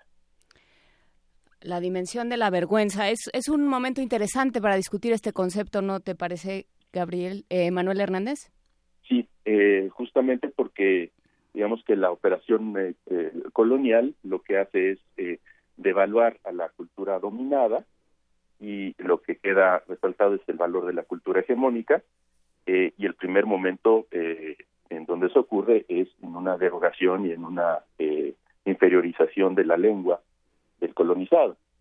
Me, me llama... Sí, Manuel, me llama muchísimo la atención eh, pensar en este en este libro Lacan en México, México en Lacan, Miller y el mundo, eh, en la relación que puede tener un libro como este con un espacio como el MOAC. Esta presentación que, que se llevará a cabo el día de hoy llama la atención por muchísimas razones. Eh, hay una parte, por supuesto, del psicoanálisis, pero también de las manifestaciones artísticas y de cómo conviven en un momento tan difícil para este país.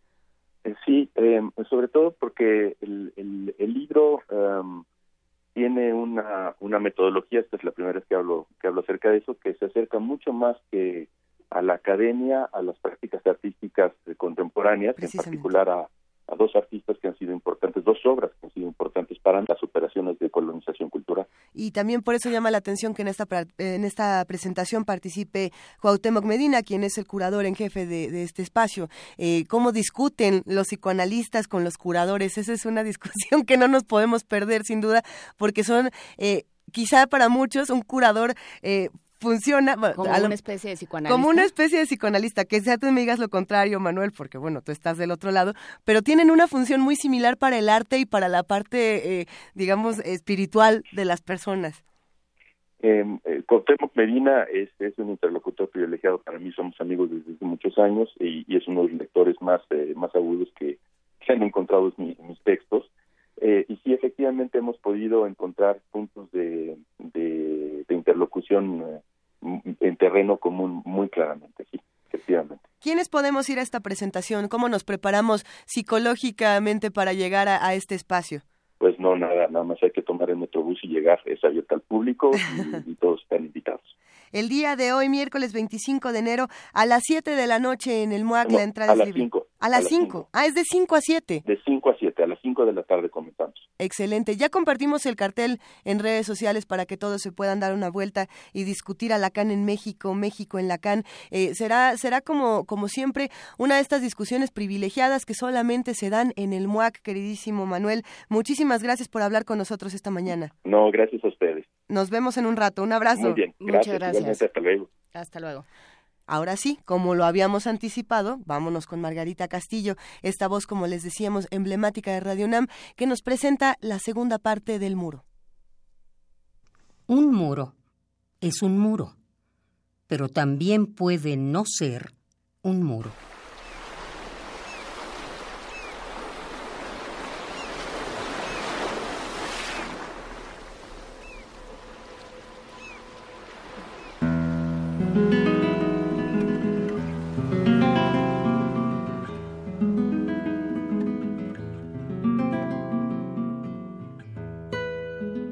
Un muro que comenzaba en el mar del Pacífico, en el límite norte de México, y alguien primero y un grupo de personas después se dedicaron a pintarlo del lado mexicano.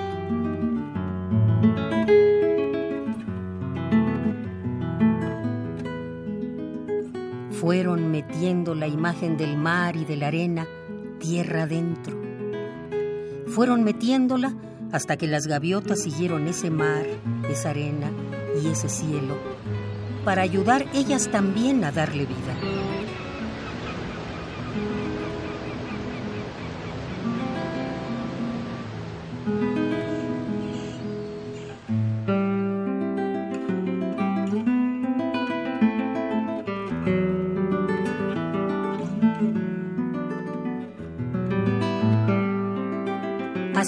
Estos jóvenes hasta que se les acabó la pintura.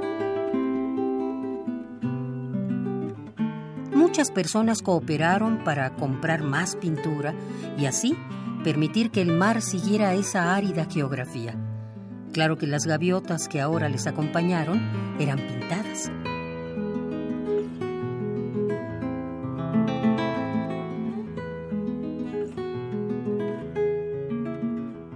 Las personas que ahora pintaban parecían las mismas, pero había unas que estaban desde el principio y había otras distintas. Claro que todas parecían iguales porque las unía la misma alegría, la misma esperanza, la misma fuerza.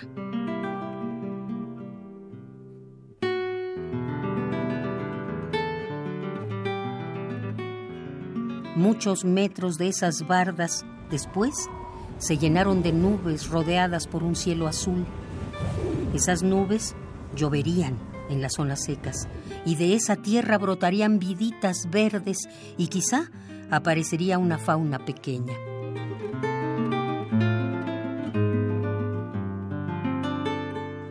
Se les volvió a acabar la pintura, pero volvieron a conseguirla, y como ahora estaban rodeados de desierto, decidieron acercar el verde de la selva chiapaneca y llenar el muro del norte de México de imágenes del sur de México.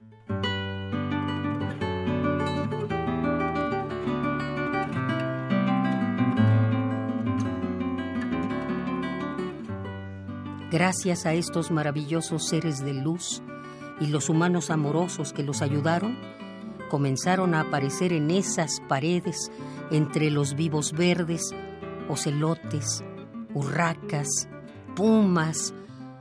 Entre las grandes hojas se empezaron a ver tucanes y colibríes de todos los tamaños.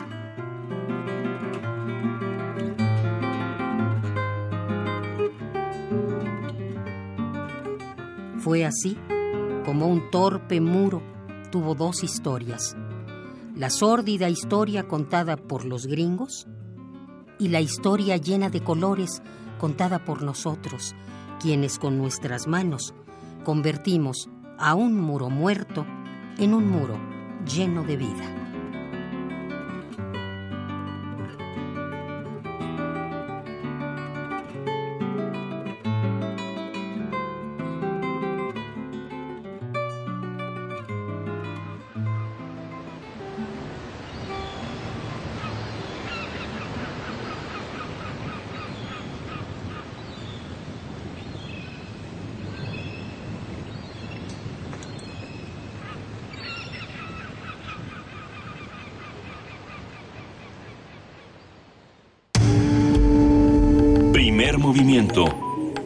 Clásicamente...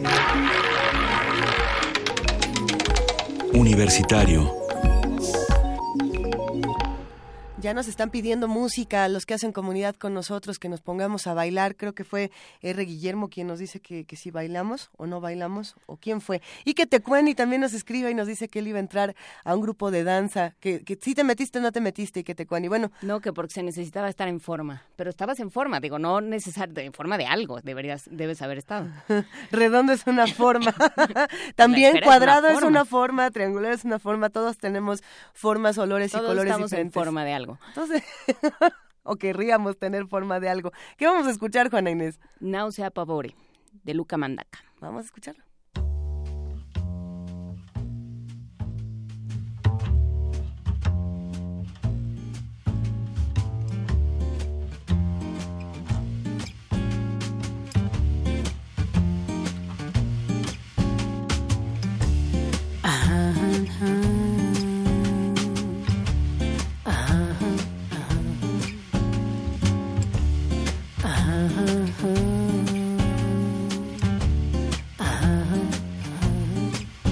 Não chore, não se apavore. Agora seu par dos meus laços me resta essa dor. Não olhe tão longe se perto é certo. Não me quer, não mais. Tua música jaz um gesto injusto. Gelo das mãos, gelo das mãos de quem me abraça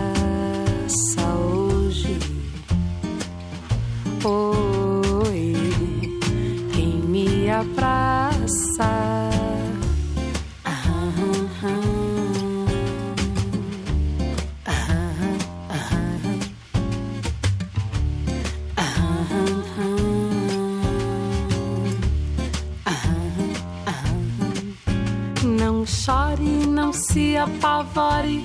Agora seu par dos meus laços me resta essa dor. Não olhe tão longe se o perto é certo. Não me quer, não mais. Tua música jaz um gesto injusto. O gelo das mãos, gelo das mãos de quem me abraça hoje.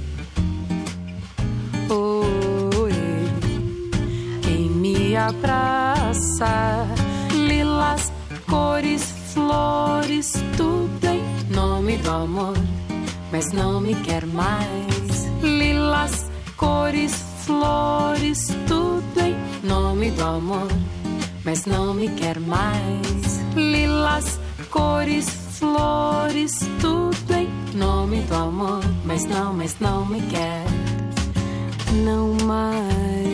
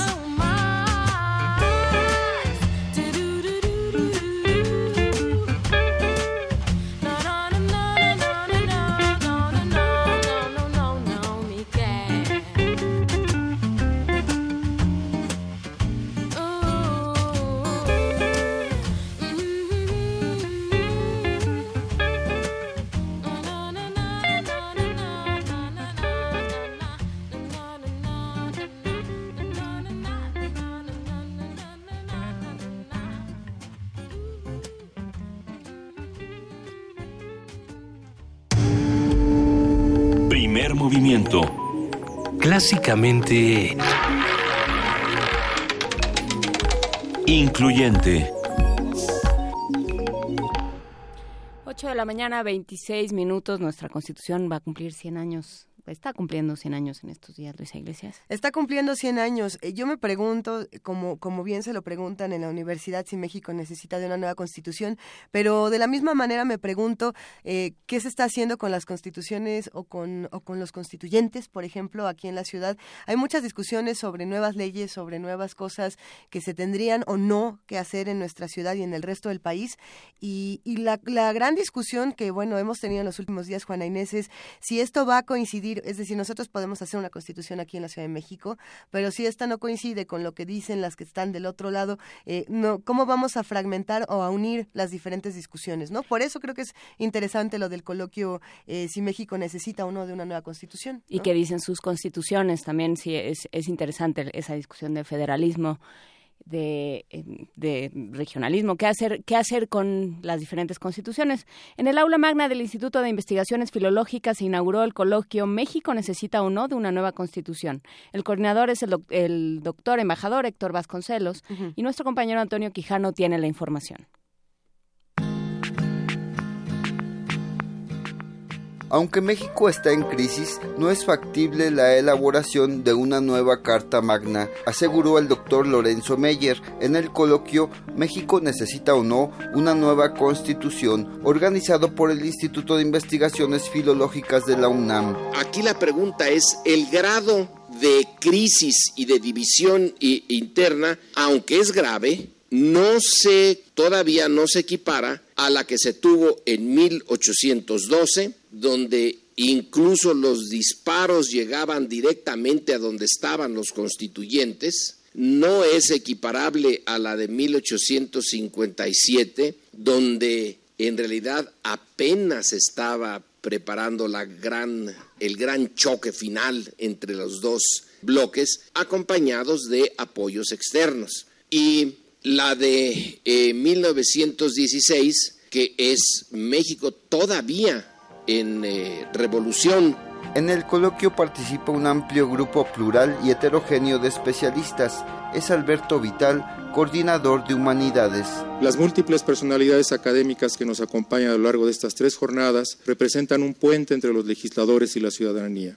Su principal interés al participar en este coloquio está basado en que la idea utópica de nación soberana, equitativa, justa y respetuosa se acerque cada vez más a la realidad del siglo XXI mediante su reflexión bien cimentada, según los, distintos campos del conocimiento que dominan, jurisprudencia, sociología, política, economía e historia, desde luego. Por su parte, Héctor Vasconcelos, coordinador del coloquio, dijo que sobre este tema podrían sugerirse Hay quienes piensan que lo que se requiere es revisar la constitución que nos rige para hacerla más concisa y coherente, eliminando duplicaciones, excedentes, incluso contradicciones que aparecen en el texto constitucional a causa de las múltiples adiciones y reformas de que ha sido objeto. Pero existe otra corriente que aboga por una constitución enteramente nueva, argumentando esencialmente que las condiciones y características del México actual son enteramente distintas de las que privaban cuando se elaboró el texto de 1917. Por tanto, el país requeriría una nueva constitución. Los trabajos del coloquio se realizarán hasta mañana jueves en el aula magna del Instituto de Investigaciones Filológicas. Para Radio UNAM, Antonio Quijano.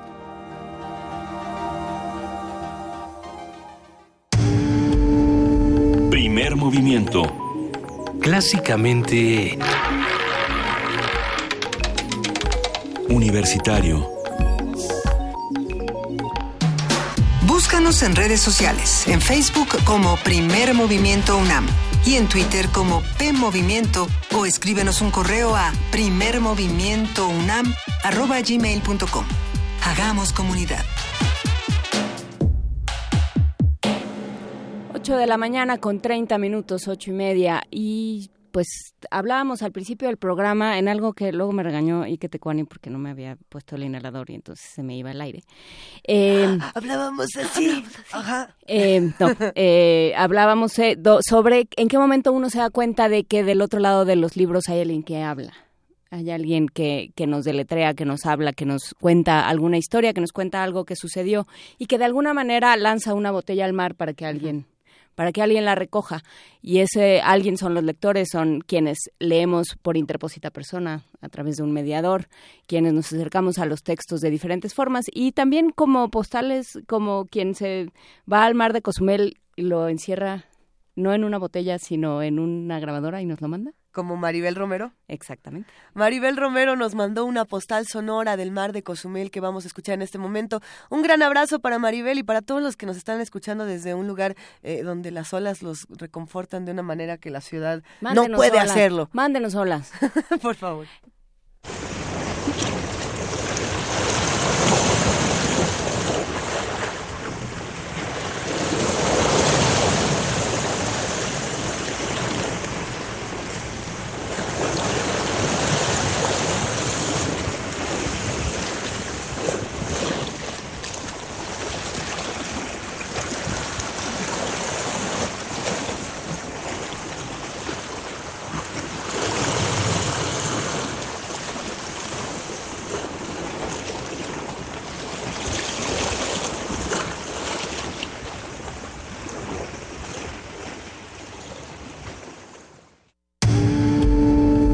Primer Clásicamente...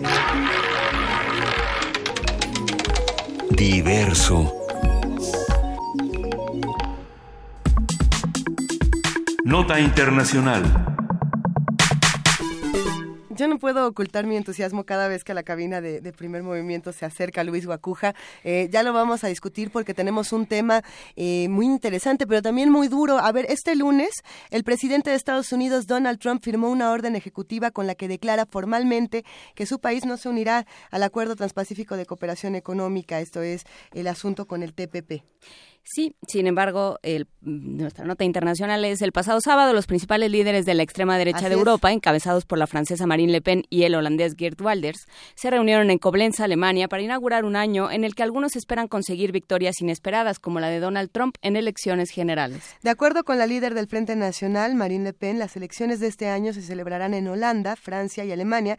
Supondrán el despertar de los pueblos de Europa Central una nueva era. Ay, uno Ay, oye la palabra despertar y empieza como a ponerse un poco eh, encrespado. Por su parte, el holandés Geert Wilders, líder del Partido por la Libertad, PVD, describió el cónclave como una primavera patriótica de la revolución que liberará a los pueblos europeos del autoritarismo de Bruselas y les permitirá recuperar el poder y su destino. Esto fue una cita. Analizaremos esta reunión, sus objetivos y lo que nos dicen con Luis Guacuja. Él es profesor, de, eh, él es encargado de el Programa de estudios. estudios sobre la Unión Europea del posgrado de la UNAM. Buenos días, Luis, ¿cómo estás? ¿Qué tal? Muy buenos días, Luisa, Juana Inés, Benito. Que Ya anda que por anda allá. por allá, que anda por allá. Eh, Exactamente. Hay muchas discusiones eh, que están ocurriendo en todo el mundo y que se está reconfigurando y qué mejor que tenerlas contigo, que has sido eh, profeta de muchos asuntos No. aquí en Primer Movimiento. Y, y bueno, ¿qué, ¿qué es lo que está pasando en este momento en Europa? ¿Por qué tendríamos que estar mirando hacia allá? Bueno, ya lo mencionaron, vienen elecciones muy importantes, Así sobre es. todo en Países Bajos, ¿no? Eh, Francia, sin duda, la que despierta mayor atención, Así es. y Alemania, ¿no? En septiembre, y, y bueno, esta reunión que se dio en Alemania el, el día sábado de los digamos, ¿no? de los líderes de extrema derecha, eh, un poco apuntando justamente a este año electoral muy singular. Ellos hablaban ¿no? de una primavera europea y, y de rescatar eh, a Europa de la cárcel de la Unión Europea y estas frases este, que dan que dan miedo. Eh, sí, pero también hubo, eh, yo creo que un par de, de noticias que un poco atemperan este, este asunto. La primera de ellas es, bueno, sí, en Alemania particularmente viene un proceso electoral eh, en, septiembre. La extrema derecha eh, ha ascendido de manera importante, ha ganado espacios en distintas regiones y, y, el desgaste del gobierno de Angela Merkel, sobre todo por el tema de los refugiados, es muy evidente. ¿no? También hubo reuniones eh, del, del de la derecha, digamos, de, la, esta coalición eh, que tiene a Angela Merkel en el gobierno, el CSU y el CDU, ¿no? la Unión Demócrata Cristiana y la Unión Social Cristiana. Y, y también hubo reuniones del, del, Partido Socialista. Y ahí hubo un enroque eh, muy interesante porque eh, Martin Schulz, que fuera presidente del Parlamento Europeo, sí. es el que finalmente se anuncia como el que contenderá con Angela Merkel eh, en las elecciones, lo cual viene a refrescar un poco el, el tema y, y, además, diría yo, lo que sucedió eh, ayer por la mañana con la noticia de que la Corte británica finalmente le dio la razón a estos ciudadanos que impugnaron el proceso del Brexit y este asunto se tendrá que discutir en el Parlamento. ¿no? Y esto, eh, eh, creo que las democracias tienen defectos y ante los defectos de las democracias existen contrapesos.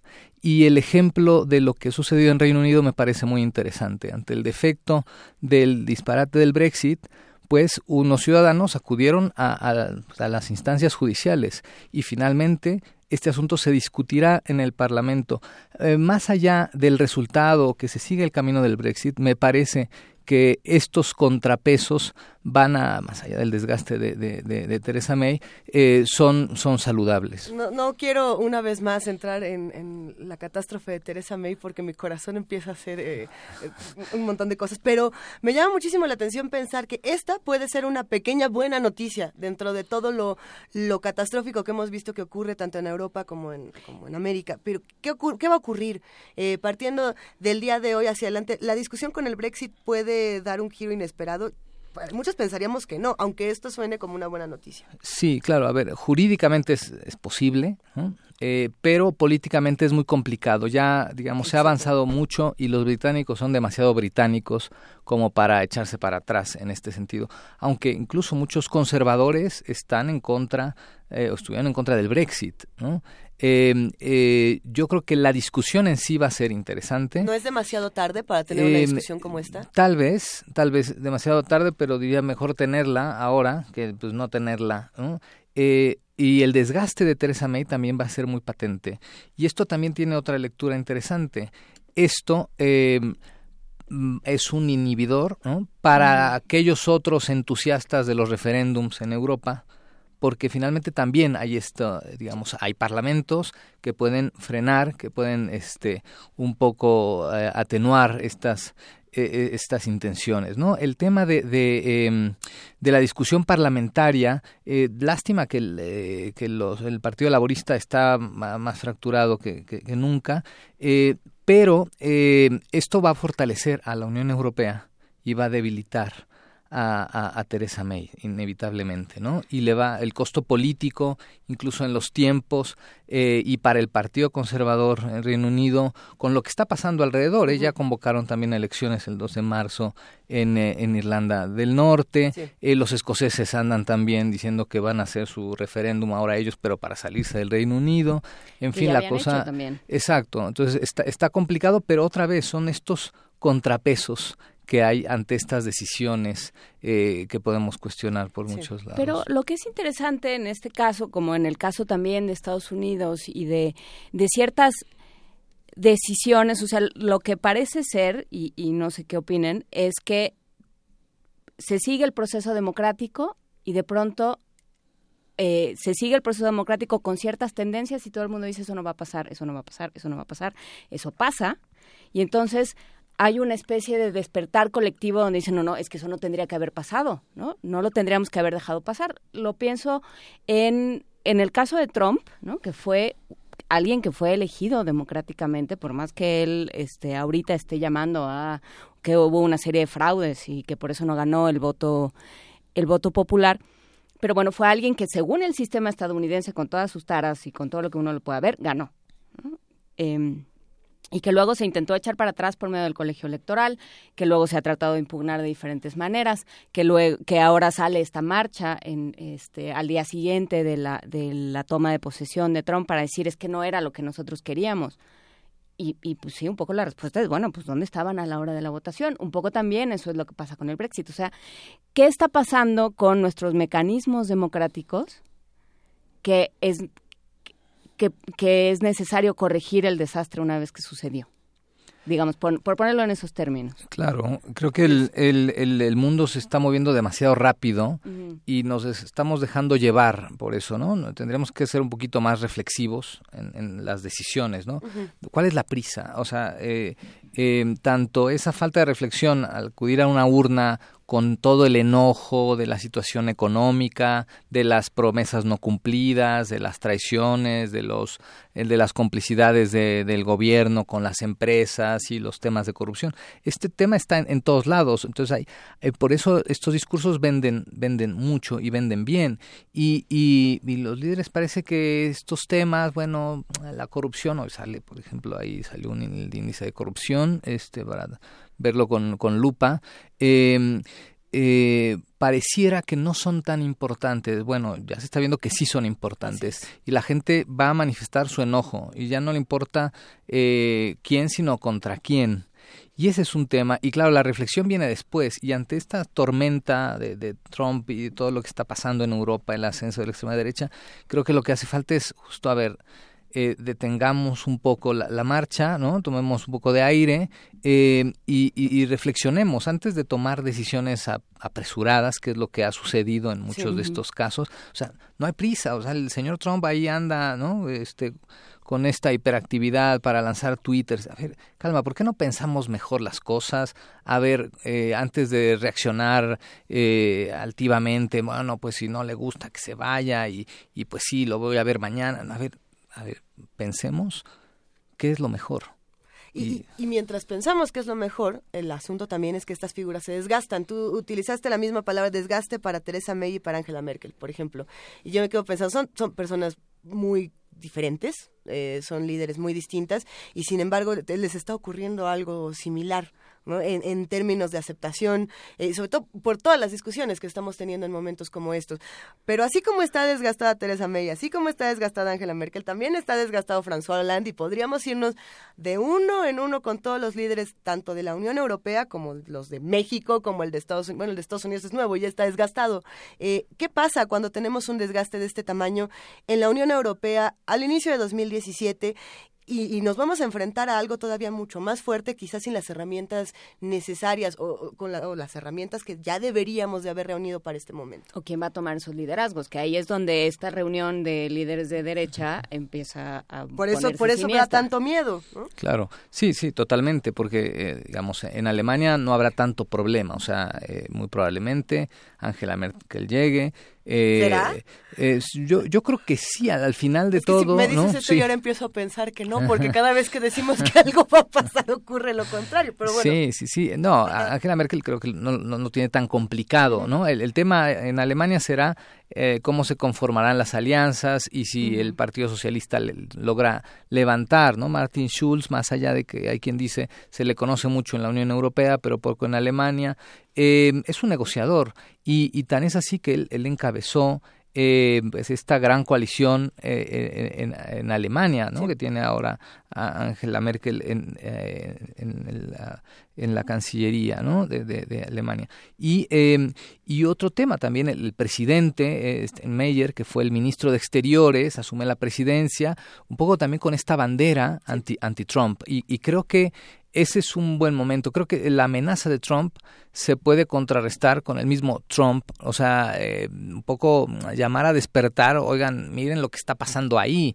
o miren lo que está pasando en el Reino Unido, miren lo que va, está pasando en Estados Unidos, para que aquellos ciudadanos enojados pues piensen mejor las cosas. Y también esto habría que analizarlo desde la teoría de los riesgos. A ver, hay que estar, ¿no? como dicen, hay que estar, este, esperar lo mejor, pero estar preparados para lo peor. Y aquí, este, creo que han fallado muchas cosas, ¿no? Y claro, eh, atender las cosas que no se atendieron durante años, el tema de refugiados, bueno, si volteamos a la frontera norte de, México con el tema de, Haití, eh, de los refugiados que ya dicen que hay ¿no? Eh, cinco mil, por ahí ya en Mexicali, en, en Sonora, es un tema grave que si no se atiende, entonces va a explotar, ¿no? Son bombas de tiempo que han estado estallando por ahí, pero necesitamos hacer esto que llaman este cuarto de crisis o cuarto de guerra y realmente eh, para ver qué decisiones se toman, pero con una estrategia, no, no reaccionando nada más de este de manera visceral, ¿no?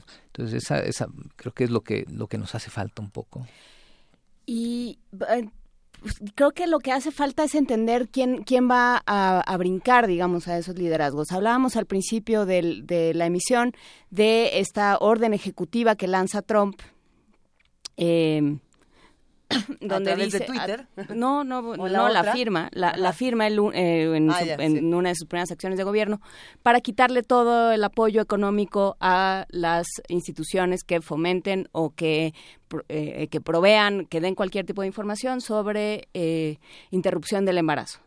Entonces sale hoy los Países Bajos y dice yo cubro ese faltante.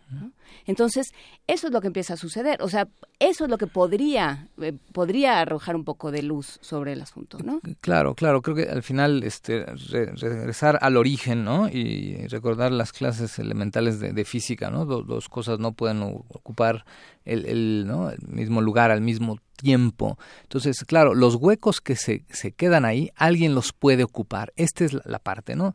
Tanto en lo positivo como en lo negativo. Y, y, y qué bueno, qué bueno estas de, de, Trump respecto a ese apoyo a, estas organizaciones. Bueno, él dice que no, bueno, pues aparecerá alguien que diga que sí.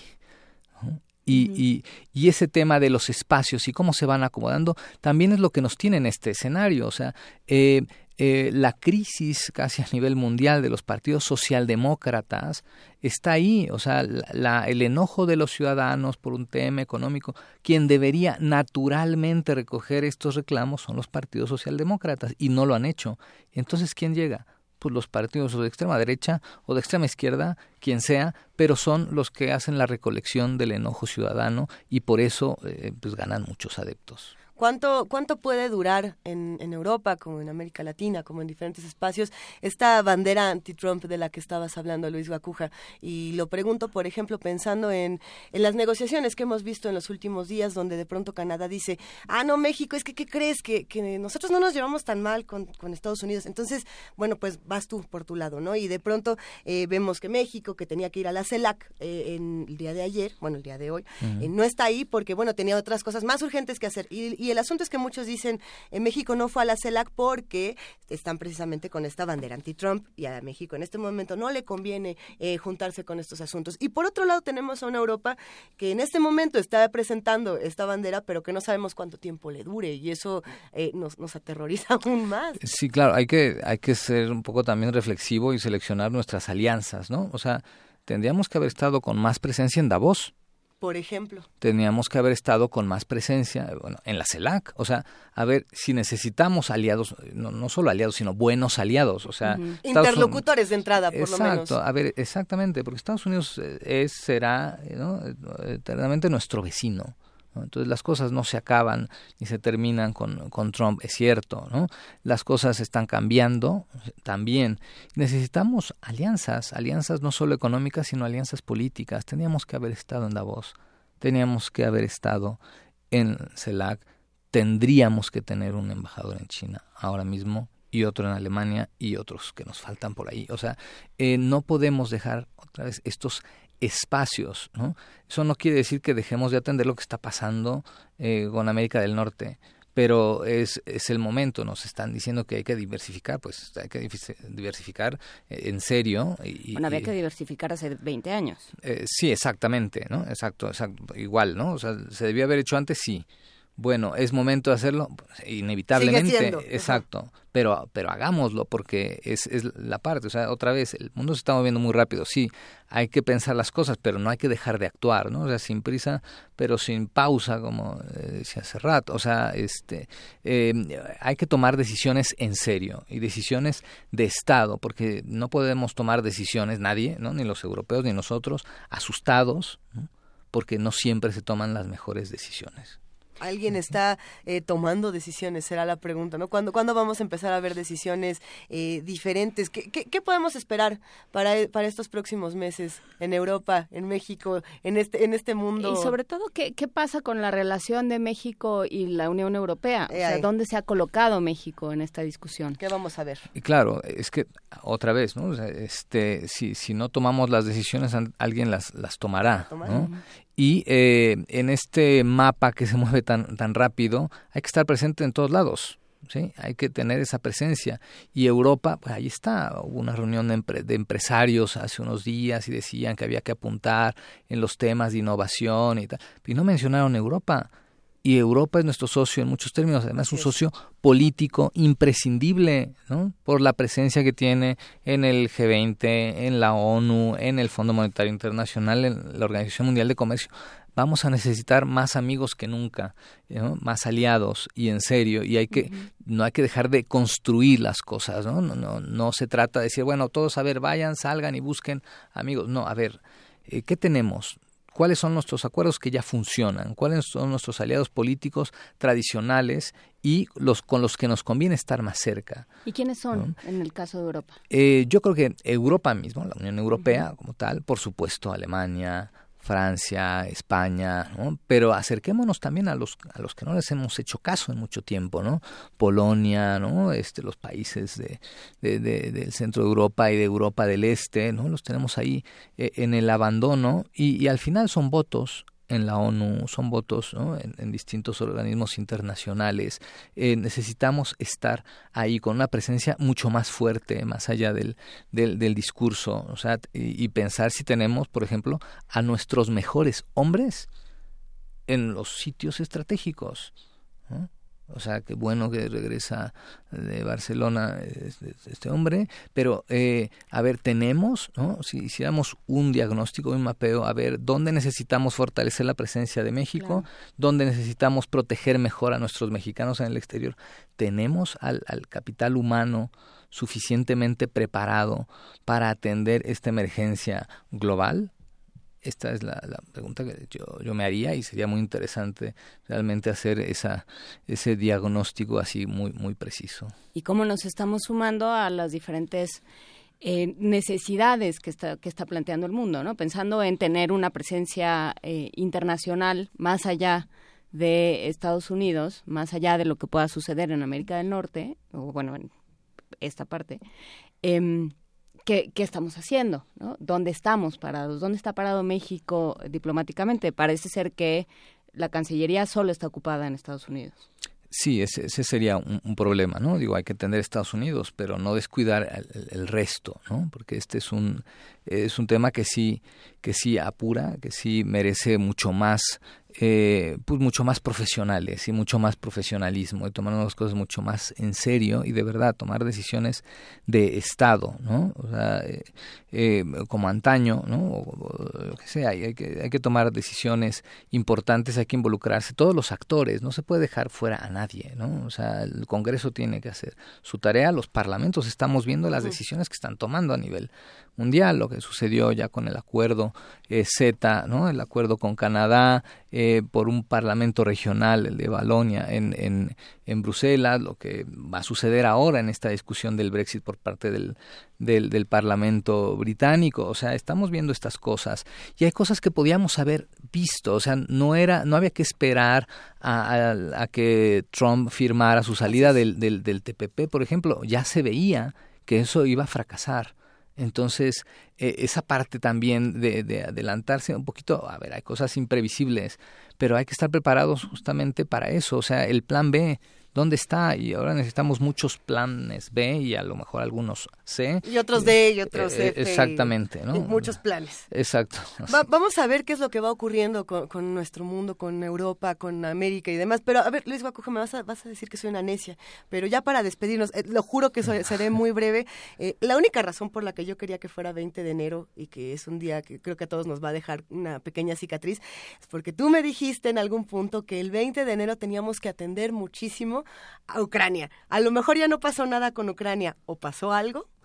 Bueno, ¿pasó algo eh, importante? Eh, digo, siguen pasando cosas, el tema está ahí, ¿no? Eh, evidentemente hay otros distractores por ahí, pero a ver, Rusia está ahí con, su estrategia, ¿no? con sus debilidades, pero con su estrategia muy clara. Eh, débil, digamos, económicamente, pero políticamente con las antenas bien eh, alerta y, sabe dar los pasos adecuados en el momento indicado. El tema de Ucrania, evidentemente, em, Europa no va a voltear a Ucrania en este momento tiene muchas otras cosas que atender y esto, bueno, pues le beneficia otra vez. Alguien tiene que ocupar ese espacio. sí, ¿no? Y habla, podemos hablar de, Croacia, por ejemplo, que queda ahí satelitalmente afuera del acuerdo eh, México-Unión Europea, que ya estamos negociando un nuevo acuerdo y, a Croacia no, no la pelamos, o sea, perdón, ya no más allá de que Croacia inventaron las, las corbatas, bueno, es simbólicamente el, el país, ¿no? El, el, país número 28, el último que se incorporó a la Unión Europea, ¿no? Y, tiene un simbolismo, el, haberlo dejado ahí, ahí fuera por un error ahí, un descuido administrativo de ambas partes, ¿no? Entonces, eh, estos descuidos no no deben suceder ya, ¿no? Tenemos que atender mucho más nuestras relaciones, cuidar mucho más lo que ya tenemos, ¿sí? O sea, y de verdad privilegiar la experiencia y el profesionalismo, ¿no? Que es ahora más que nunca, o sea, si es una situación crítica, necesitamos, insisto, nuestros mejores hombres, mujeres, nuestras mejores herramientas humanas ¿no? Eh, y nuestras mejores estrategias para lo que vendrá. Me parece, digamos, eh, interesante lo, lo, que pasa y nos está obligando a atender las cosas que no habíamos atendido punto, ¿no? Y, y aprovechar, igual, el tema de Trump puede ser una buena oportunidad, o sea, este, para el mundo voltee y diga, miren, miren lo que pasa con estos entusiastas eh, autoritarios. Sí, cuando se usa el voto como una herramienta de linchamiento. Sí, sí, sí. Estos, estos temas y más los vamos a seguir discutiendo con Luis Guacuja. Muchísimas gracias por acompañarnos. Gracias a ustedes. Un, verdadero placer. Gracias. Y nosotros seguimos aquí en primer movimiento. Eh, tenemos más que discutir, tenemos más llamadas, así que quédense con nosotros. Primer movimiento. Clásicamente... Diverso.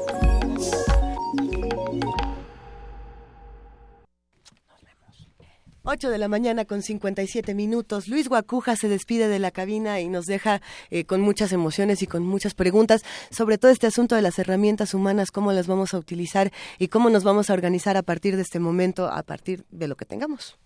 Y para hablar de herramientas humanas y diferentes cosas, está en la línea Roberto Mejía, él es director de operaciones de la Orquesta Filarmónica de la Ciudad de México. Roberto Mejía, ¿vienes a invitarnos a la temporada 2017? Sí, primero, pues muchas gracias este, por darme la oportunidad de dirigirme a tu público, que es bastante amplio. Hmm. Y sí, en efecto, eh, eh, pues la verdad es que queremos hacerle una, una invitación a, todos tus radioescuchas y al público en general a que nos sigan en este arranque de la primera temporada de del más que primera temporada, la temporada 2017 de la Orquesta Filarmónica de la Ciudad de México que dio inicio el fin de semana pasado y que eh, continuará durante los siguientes dos fines de semana. Eh, eh, lo que sigue ahorita es un concierto el día sábado en el Teatro de la Ciudad de Esperanza Iris, un concierto donde se interpretarán dos obras claves del, y poderosas ¿no? del siglo XX, una es El mar de Debussy y la Sinfonía 1905 de, de, perdón, de Sostakovich Y pues tendremos también un, un preconcierto que dará inicio a partir de las 5 de la tarde, donde tendremos la, la, obra de eh, dos, eh, perdón, eh, es una sonata para dos violines eh, y eh, ahí estará el maestro Boris Klepop y, y Scott Yu con, con esta obra de, de Prokofiev, interpretando básicamente estos diálogos de los de los violines que, que Prokofiev dice que escribe después de haber escuchado una mala sonata para dos violines, no dice quién fue el compositor, pero el ante esto dice que tiene que hacer una sonata con la excelencia que la hizo, ¿no? Es una, una obra que se estrena eh, en, en, noviembre en Moscú, en 1932, y en diciembre en París, ¿no? Una, una obra muy importante, una sonata de aproximadamente 15 minutos, y que eh, eh, se dará en el foyer de, del Teatro de la Ciudad, ¿no? Y, este pasaremos posteriormente al concluir al teatro y tendremos estas dos obras que acabo de comentar que como tú sabes, bueno, la de 1905 es una obra que, que, que surge a partir de, de, de un relato de, que, de algo que sucede terrible eh, en Rusia, eh, zarista, donde unos soldados que están siendo observados por unos niños desde unos árboles, de repente sin, sin ninguna sin ningún motivo les disparan y los matan, ¿no? O sea, eh, los niños caen sin darse cuenta que murieron con una sonrisa en el rostro todavía, ¿no? Entonces los apilan en un trineo y los llevan por la ciudad, ¿no? O sea, un, un, hecho realmente sin razón que, que, que, da origen a esta obra junto con, con otros movimientos obreros que son eh, preludios de, de, de, lo que sería la revolución bolchevique. Así es que, bueno, eh, un, un, personaje como Sostakovich que vive pues prácticamente en la época zarista, después eh, la revolución bolchevique, el empoderamiento stalinista y hasta la Guerra Fría, ¿no? Un, personaje del siglo XX, indiscutiblemente. Entonces, ¿este, este concierto es en el fin de semana? Este es el fin de semana, el día 28 de, de, de este mes, eh, en el Teatro de la Ciudad, que como eh, dije hace un momento, inicia a las 5 de la tarde con el preconcierto y a las seis de la tarde eh, eh, tenemos ya el concierto con estas dos obras que acabo de escribir. Perfecto, muchísimas gracias. Eh, Roberto Mejía, director de operaciones de la Orquesta Filarmónica de la Ciudad de México, queda hecha la invitación para ir este fin de semana al Teatro de la Ciudad. Muchas gracias. Ahí estaremos, Roberto. Hasta luego. Primer movimiento. Clásicamente... Universitario.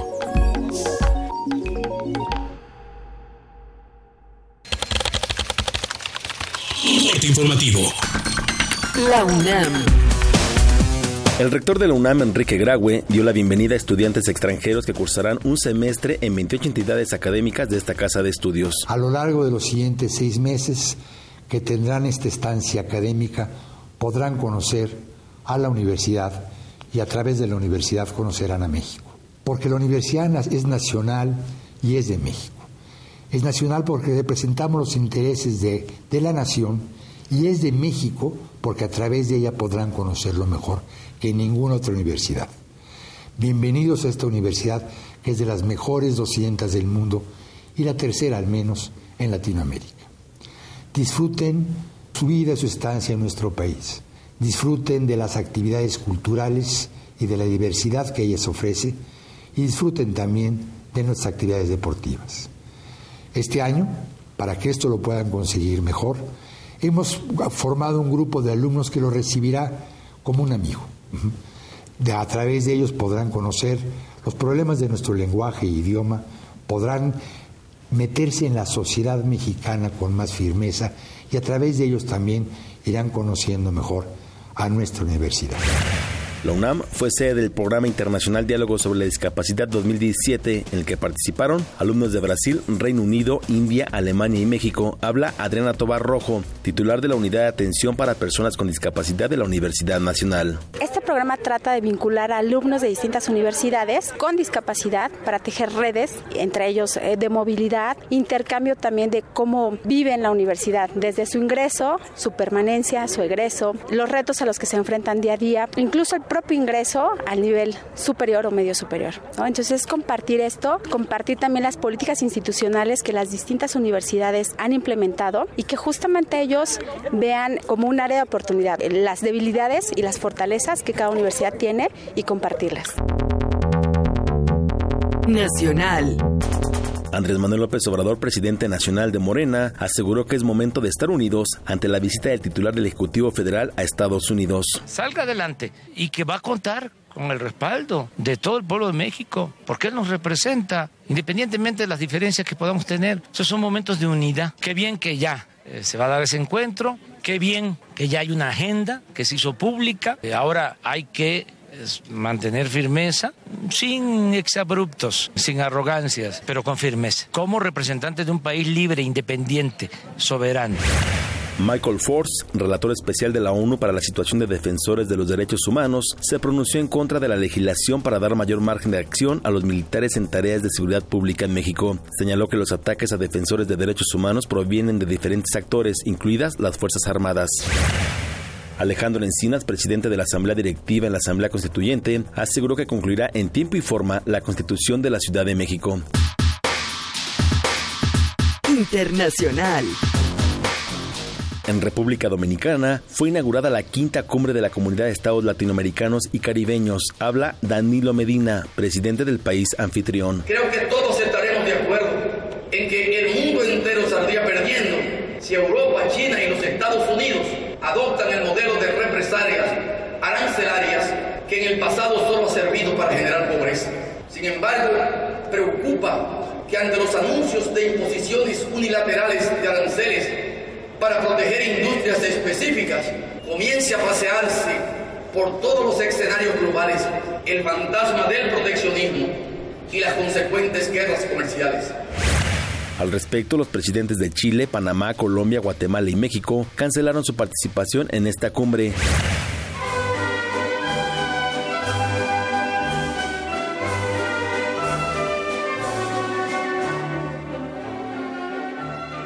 Un día como hoy.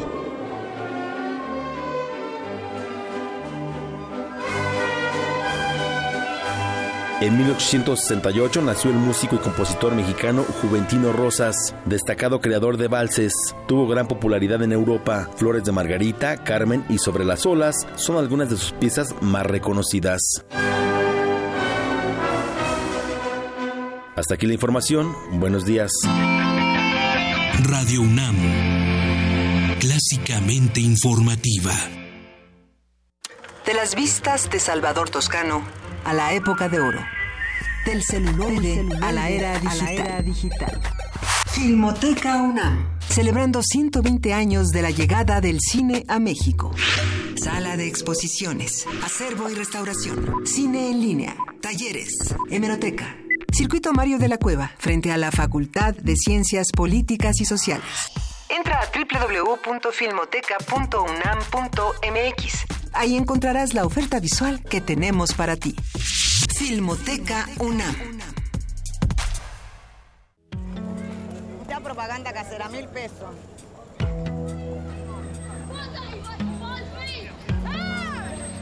Of your country.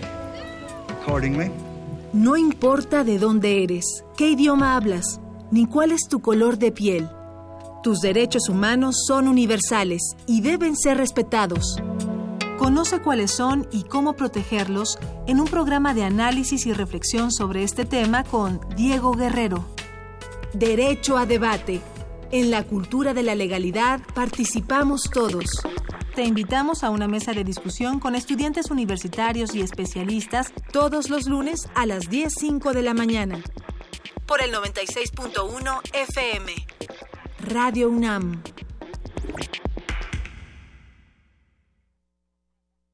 Habla Andrés Manuel López Obrador, presidente nacional de Morena. La fórmula está en acabar con la corrupción y con los privilegios en el gobierno. De esa manera vamos a ahorrar y nos va a alcanzar, entre otras cosas, para aumentar la pensión a los adultos mayores en el país al doble. También nos va a alcanzar para que todos los jóvenes, 2 millones 600 mil jóvenes, tengan garantizado el derecho al estudio y el derecho al trabajo. Son tiempos de esperanza. Morena, la esperanza de México. Morena, la esperanza de México. Cierra los ojos. Deja que el mar Báltico te lleve al encuentro de Aki Kaurismaki. En febrero, Cineclub Radio Cinema trae para ti Sombras en el Paraíso, Ariel, Contraté un asesino a sueldo y La vida bohemia. Miércoles de febrero a las 18 horas. Adolfo Prieto 133, Colonia del Valle. Ven y conoce la lente de este cineasta finlandés.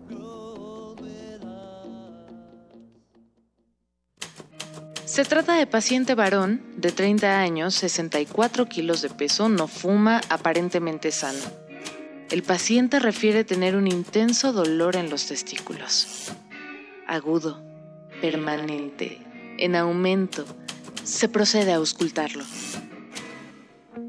Siete días sin sexo, una obra de Georgina Tapia. Dirección Enrique González López.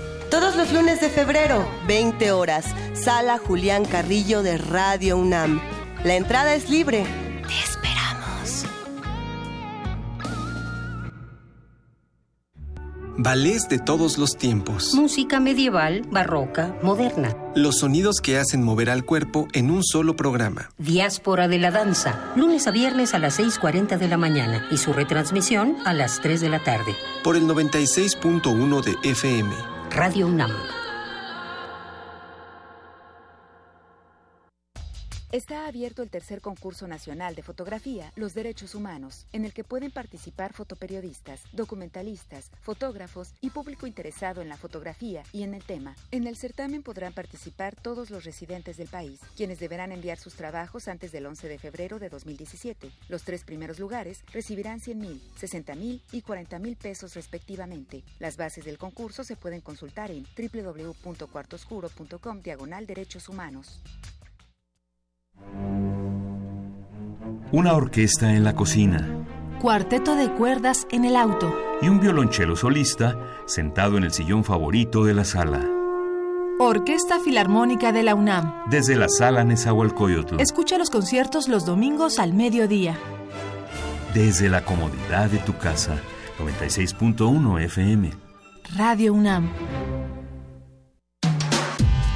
Primer movimiento podcast y transmisión en directo en www.radiounam.unam.mx.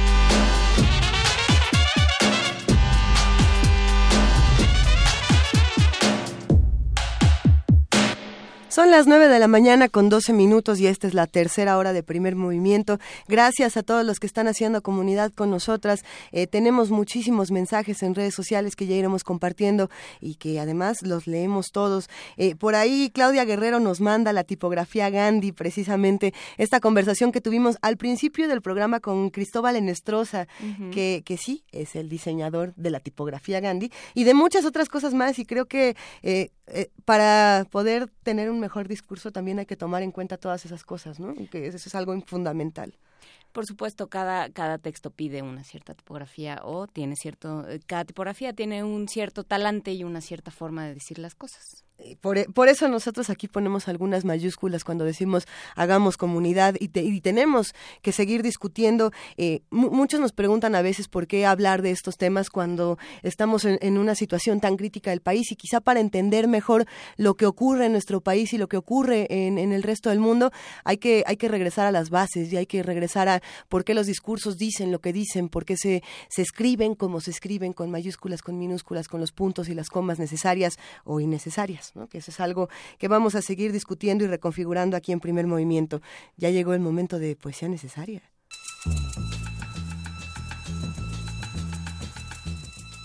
Es hora de poesía necesaria.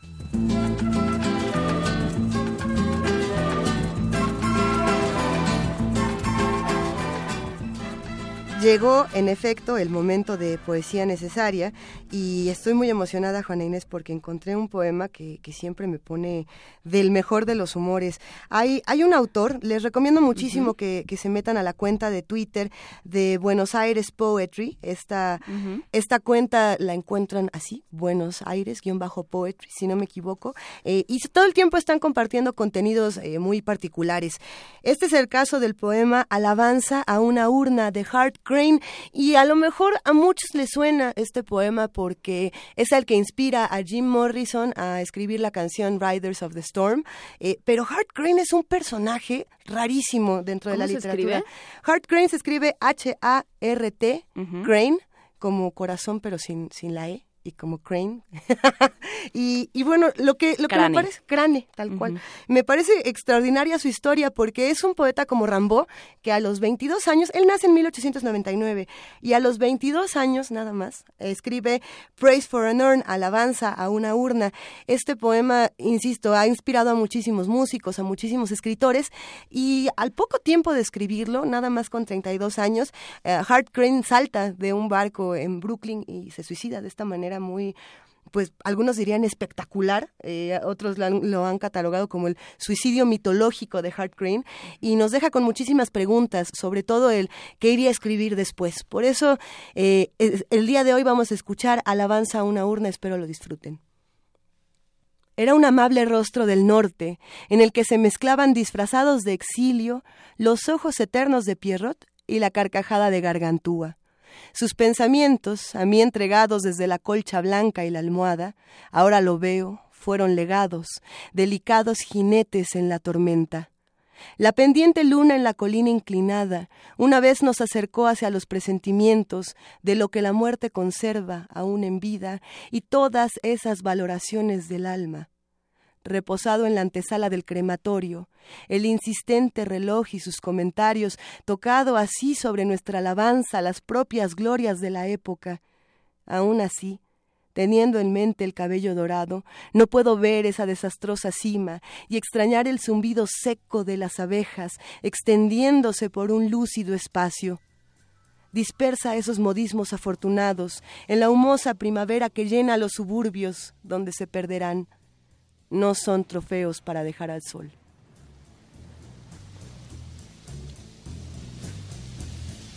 Riders on the storm. Riders on the storm. Into this house we're born. Into this world we're thrown. Like a dog without a bone,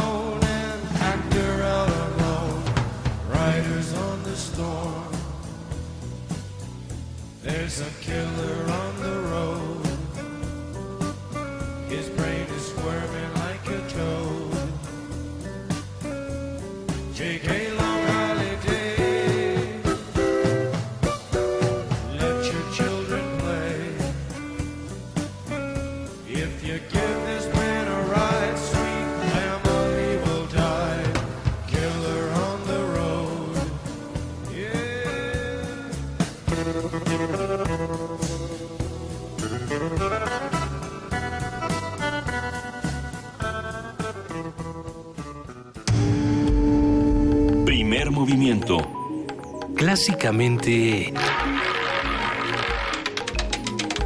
Diverso.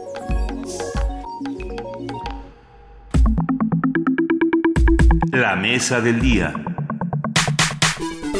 La situación económico-política mundial de los últimos años está modificando las relaciones internacionales, protagonizan las tensiones en diferentes zonas del mundo, sobre todo con la reciente llegada de Donald Trump a la presidencia de Estados Unidos. La inestabilidad financiera internacional crece y a la par aumentan las confrontaciones sociales en todo el orbe, como una respuesta a la lenta, si no es que ausente, recuperación económica. En consecuencia, las ideologías políticas se van moldeando a conveniencia de los países líderes que buscan a toda costa tratar de mantener una estabilidad política y social frente a la coyuntura política internacional. Conversaremos sobre las tendencias ideológicas y políticas que se ven en el mundo, así como el papel de los políticos tradicionales, la sociedad civil, los posibles mediadores, con el doctor Manuel Perló Cohen, él es director del Instituto de Investigaciones Sociales. Muchísimas gracias, doctor Perló, por hablar esta mañana con nosotros. Muy buenos días, gracias por la invitación a estar en primer movimiento. ¿En manos de quién está el mundo, doctor Perló? ¿Qué le vino a la mente cuando le planteamos esta pregunta? Bueno, me vino a la mente la canción de Beyoncé, que dice las chicas controlan el mundo, ¿verdad? Este Who run the world? Sí, ¿verdad? Y este la verdad es que más allá de esta canción y de que eh, las recientes manifestaciones en Washington y en otras ciudades de los Estados Unidos pudieran eh, estar avisándonos que las mujeres van a tener un papel protagónico en eh, la voz de oposición al gobierno de Trump, la verdad es que no lo sabemos muy bien, no sabemos muy bien en manos de quién está en este momento el mundo y no sabemos eh, qué es lo que va a pasar. Hay una gran incertidumbre eh, entre las élites económicas, las élites políticas en los distintos países acerca de, de, qué es lo que va a pasar en los próximos 100 días, que es el periodo en el cual pues van a suceder muchísimos cambios eh, a nivel mundial. En los próximos 100 días y en los próximos 100 años, porque de pronto eh, parece ser que ciertas categorías con las que nos explicábamos el mundo, derecha, izquierda, oriente, occidente, eh, centro, una serie de cosas, potencia, superpotencia, ya no, no tienen el mismo peso o se han ido desgastando. ¿Cómo, cómo reentender esto? Bueno, yo creo que vamos a ver una serie de nuevas tendencias ideológicas y políticas, pero también vamos a ver y estamos viendo la reaparición de viejas tendencias que habíamos pensado que, que ya estaban superadas o que estaban realmente eh, con muy pocas posibilidades de regresar, como por ejemplo la política proteccionista, un retroceso en el en la globalización económica eh, a nivel mundial. Eh, eh, habíamos pensado que, que las políticas de repliegue de los Estados Unidos realmente eran cosa pues de, del pasado y estamos viendo incluso fenómenos como el del populismo. Donald Trump es un político que ha logrado revivir los viejos temas del populismo que se expresan en su consigna de America First, ¿no? Y este y entonces vemos una combinación de eh, nuevos fenómenos que están apareciendo, pero también de viejas recetas ideológicas y políticas que pensábamos que estaban ahí, digamos, muy eh, quietas, muy tranquilas, pero que ahora están cobrando una fuerza importante y que se van a expresar yo creo que en muchos países del mundo, no solamente en los Estados Unidos. Ya desde eh, el Brexit en, en el Reino Unido habíamos visto la reaparición de posiciones proteccionistas, de posiciones antimigrante, eh, de posiciones que eh, tendían, digamos, a eh, postular la idea de que ya se había perdido el control de los países y de la vida de los ciudadanos y había que volver a tener control sobre el territorio, sobre el futuro. Todo esto está sucediendo cuando no esperábamos realmente que, que, hubiera un giro tan importante. Sabíamos que había muchas fuerzas en el mundo que estaban tendiendo en esa dirección, pero ahora este, hay un nuevo balance mundial con eh, el triunfo de, de, Donald Trump, que por cierto no es un, no quiere decir esto que todas las otras tendencias estén, digamos, ausentes o puedan volver a regresar. Este, No sabemos qué es lo que va a pasar con Trump. Hay una gran incertidumbre y él mismo, digamos, dentro de su coalición, no es que tenga una relación muy estable. El Partido Republicano este, y las fuerzas conservadoras en Estados Unidos eh, de momento están eh, en alto, pero, pero también con una mirada eh, llena de, de, sospecha y de atención y de cuidado a lo que está haciendo Donald Trump y también pensando que en un momento dado puede ser reemplazable. Eh, doctor Manuel Perlo, yo me quedo pensando en estas dos cosas que dice. Por un lado, el, retroceso económico y político que se ve eh, en el mundo, así como por otra parte podemos ver esta marcha de las mujeres, que es con lo que, con lo que arrancamos esta mesa. Y pensando no solamente en la marcha de las mujeres, sino también en las muchas marchas que hemos visto en nuestro país eh, con respecto al, gasolinazo, por ejemplo, yo me pregunto, a pesar del retroceso económico y político, ¿retrocede la organización social o estamos viendo que nos organizamos de manera distinta? Yo pienso que eh, en, eh, a nivel internacional todavía hay una lentitud en la respuesta frente a lo que está pasando en Estados Unidos. Pero dentro de Estados Unidos vemos una serie de reacciones realmente muy sanas, muy importantes, vigorosas, nuevas. Hay una discusión en Estados Unidos de todos los días, de no solamente lo que lo que está pasando, sino lo que hay que hacer.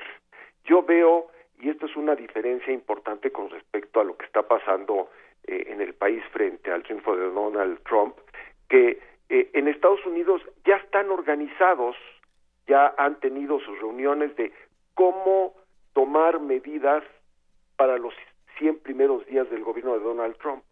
Ya hay una cantidad de blogs, una cantidad de sitios, y una cantidad de acciones que se están tomando que están proponiendo desde crear las ciudades santuario, desde eh, influir sobre el Congreso, eh, movilizarse, eh, oponerse, pensar en todos los mecanismos legales para frenar las iniciativas de Donald Trump. Entonces, yo creo que estamos viendo una reacción de la sociedad muy interesante y yo espero que, en México podamos también tener una reacción eh, parecida. No la vemos hasta este momento. Todavía estamos muy pasmados, estamos eh, todavía eh, atontados, aturdidos por, por lo que pasó en Estados Unidos y estamos reaccionando muy lentamente, estamos reaccionando, digamos, de acuerdo a la agenda que el propio Trump ha establecido a nivel internacional. Él es el que está marcando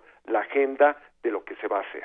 Acaba de lanzar la orden ejecutiva para construir el muro y al mismo tiempo pues invita al presidente Peña Nieto y a eh, sus ministros de Relaciones Exteriores y de Economía a visitar eh, Washington, pero el que está marcando la agenda no es el gobierno mexicano, es el gobierno norteamericano. Yo creo que es momento de pensar en también tener acciones y tener un pensamiento estratégico no solamente de lo que va a pasar en el corto plazo, sino también actuar en el mediano y largo plazo. ¿Qué pasa, por ejemplo, si eh, se termina el Tratado de Libre Comercio? ¿Qué va a hacer México al respecto? ¿No?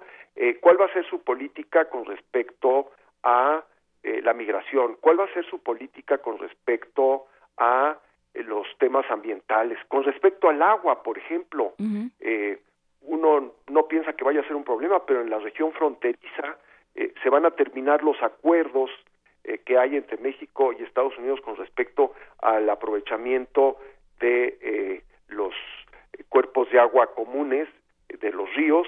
¿Qué va a hacer México con respecto a eh, el manejo del agua en la frontera norte, que es tan importante en esta región y que los va a afectar porque hay ahorita una sequía eh, muy, muy grande.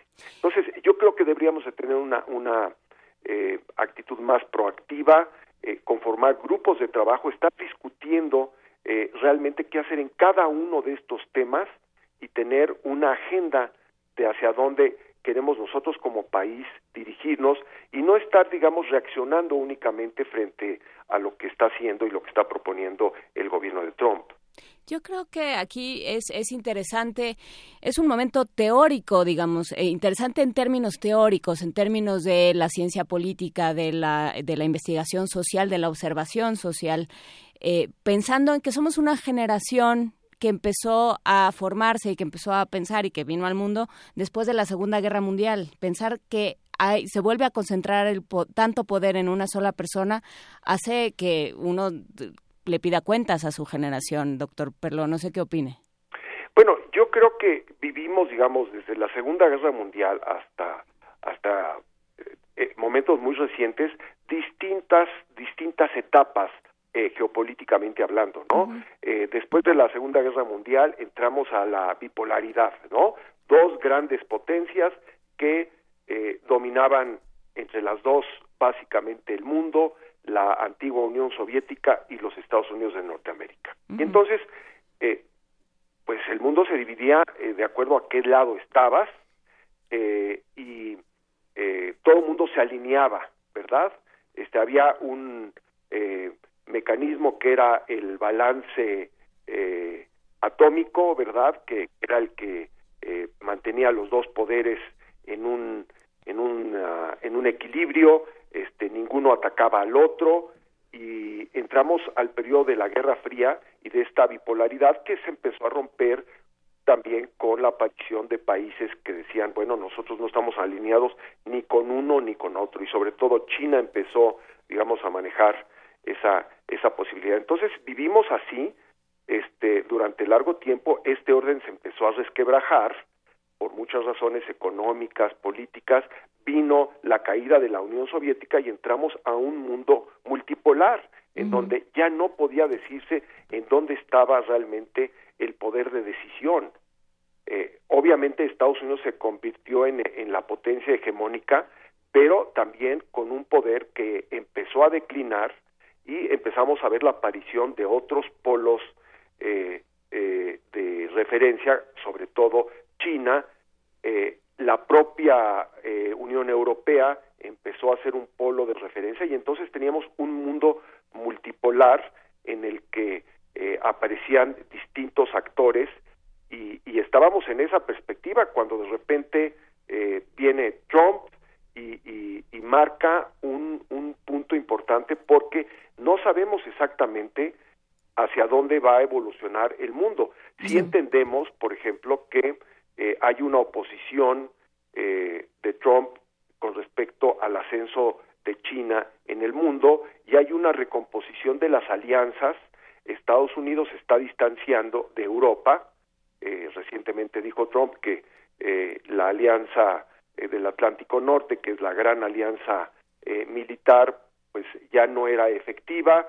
Hizo unas críticas muy fuertes a Angela Merkel Así es. y estamos viendo una recomposición de alianzas con una Rusia que va a jugar un papel más protagónico en Europa, una China que está a la expectativa de, de recomponer también sus alianzas. Ya se terminó, este, lo primero que dijo Trump es se acaba eh, el Tratado Transpacífico, eso ya es una cosa del pasado. Vamos a ver si China realmente tiene capacidad de ser el nuevo líder de este tratado. No va a ser fácil. Entonces, estamos ante un escenario de gran incertidumbre. Eso es, eso es lo que enfrentamos. Entonces, ante esto, pues eh, las movilizaciones sociales y las acciones cumplen un papel importante y vamos a ver a todos estos movimientos que habían logrado eh, ganar eh, una, una fuerza en los últimos años, ver cómo responden frente al, al nuevo escenario. Pero en este momento yo diría que todo mundo está a la expectativa. Este, no sabemos lo que va a pasar. Este, yo creo que ni siquiera el propio Trump eh, sabe, aunque tenga un- una visión, digamos, muy, eh, eh, llamémosle clara desde su punto de vista, pero es una visión también muy simplista. Hay que ver, por ejemplo, cuando enfrente la primera crisis internacional, ¿qué va a hacer? ¿No? Vamos a suponer que Corea del Norte decide hacer una prueba atómica, ¿verdad? Este, Estados Unidos se va a quedar cruzado de brazos. Este, ya dijo Trump que no, que no va a suceder, pero puede suceder. Entonces, eh, el mundo tiene ahorita unos 100 lugares en donde pueden suceder cosas inesperadas, pueden suceder eventos que no están planeados y que en este contexto de incertidumbre y también eh, de retiro eh, eh, a corto plazo de Estados Unidos de la escena mundial, este, pues pueden suceder muchas cosas. Ya ha dicho Trump que eh, pues su política va a ser más descansar en, en, en los poderes eh, como, como Rusia y se va a meter menos en los asuntos del mundo, ¿verdad? Eh, la política de Obama fue de, de un retiro, digamos, táctico este, frente a las políticas más agresivas de, de Bush, pero, pero eh, ¿Qué va a hacer exactamente Trump si se presenta una crisis eh, internacional? Por ejemplo, un enfrentamiento entre Rusia y eh, la Unión Europea. ¿Cuál va a ser la posición? Eh, están en los, los conflictos, Asia. Eh, no es casual que Bush haya hablado con la eh, premier de, Taiwán para decirle que, que la política de una sola China pues no es la, la, la más adecuada este y, y todo el mundo estamos a la expectativa pero no deberíamos de, de pensar exclusivamente en términos de qué va a pasar sino qué queremos que pase qué estamos haciendo para evitar que pasen digamos los escenarios más preocupantes. Qué vamos a hacer por ejemplo sobre el tema del cambio climático que es otra preocupación muy fuerte porque la posición de Trump es muy clara. No es un negacionista del cambio climático al 100% como algunos sectores del Partido Republicano y de las fuerzas más conservadores más conservadoras de los Estados Unidos, pero es una gente que no ha dicho qué va a hacer en torno al acuerdo de París sobre cambio climático y más bien podemos pensar que en este afán de construir gasoductos y de desarrollar una política de obras públicas muy importante en los Estados Unidos, él no va a tener una posición muy fuerte en el tema. Además, ha nombrado precisamente a, a una gente que no cree en el cambio climático a cargo de la Agencia de Protección Ambiental. O sea, ahí sí mandó una señal de que, de que vamos a ser muy laxos y, y no vamos a poner cortapistas para el desarrollo de actividades este, que pudieran afectar su programa de, fomento del empleo y de obras públicas. Hay que recordar que Trump es un, eh, digamos, un desarrollador. Esa es su, su trayectoria. Él, él es una persona que ha estado en el mundo de la construcción y él piensa que, que esa va a ser la opción, ¿verdad? Construir obras públicas. Creo que se equivoca en alguna medida porque la economía ya no es únicamente este, construir grandes obras públicas, es también una economía del sector servicios, una economía eh, de la información, y él no está preparado para entender eso. Así Él, él, él tiene una trayectoria, digamos, en donde su visión de la economía es vamos a construir y eso, eso va a generar los empleos. Dice, eh, aquí se van a generar 25 mil empleos, 30 mil empleos. Bueno, es probable, pero eh, estamos hablando eh, de, de millones y millones de empleos y de una economía como la norteamericana que ya no eh, se basa, digamos, en la en la construcción como como él todavía piensa. Yo me quedo pensando, por supuesto, en el caso de los oleoductos, que lo hemos discutido en este programa, doctor, pero pensando, eh, mien- mientras lo escuchaba, me, me surgió este juego de las eras, las eras geológicas contra las eras geopolíticas, y, y así como las eras geológicas terminan, las geopolíticas también, y siempre eh, surgen otras. Yo pienso, no, no lo sé, lo trataré de simplificar, que estábamos hasta el 2016 en una etapa de mucho enojo, y tratar de articular las acciones a partir del enojo fue difícil, pero entrar a la etapa de la incertidumbre lo es más, porque si bien estábamos en la etapa del enojo preguntándonos qué no queríamos, preguntarnos qué sí queremos cuando no sabemos qué va a pasar, eh, eh, tiene muchísimo, tiene muchísimos vacíos. Y pensando en esto, si Trump no está preparado para, para saber qué va a pasar o para tomar las decisiones correctas, eh, yo le pregunto quién sí, si son los académicos, eh, si la sociedad debe articular esta incertidumbre de otra manera, ¿a quién le tenemos que pedir estas respuestas? Mira, eh, no no es una una respuesta fácil, pero eh, yo yo te diría que eh, hay que hay que pensar en, en digamos cuáles son los modelos de desarrollo y hacia dónde puede ir el mundo en términos de un balance eh, más más equilibrado y más justo para todos, ¿no?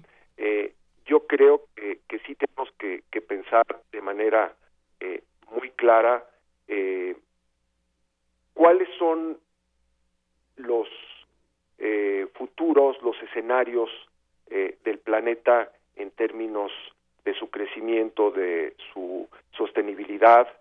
Eh, no tenemos en este momento un, esquema, digamos, este claro.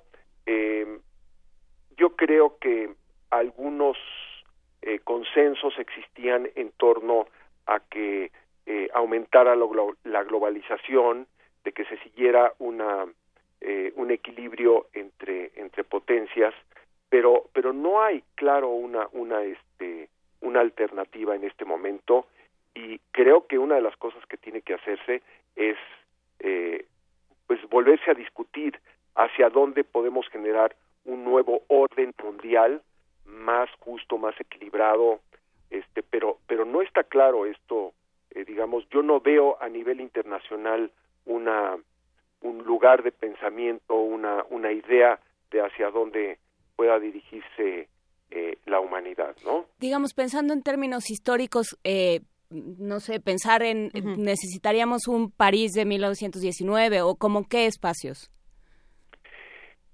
Eh, yo creo que necesitamos, eh, eh, digamos, las Naciones Unidas ya no son un, un este, un, un, espacio eh, adecuado para para dirigir eh, la humanidad, ¿no?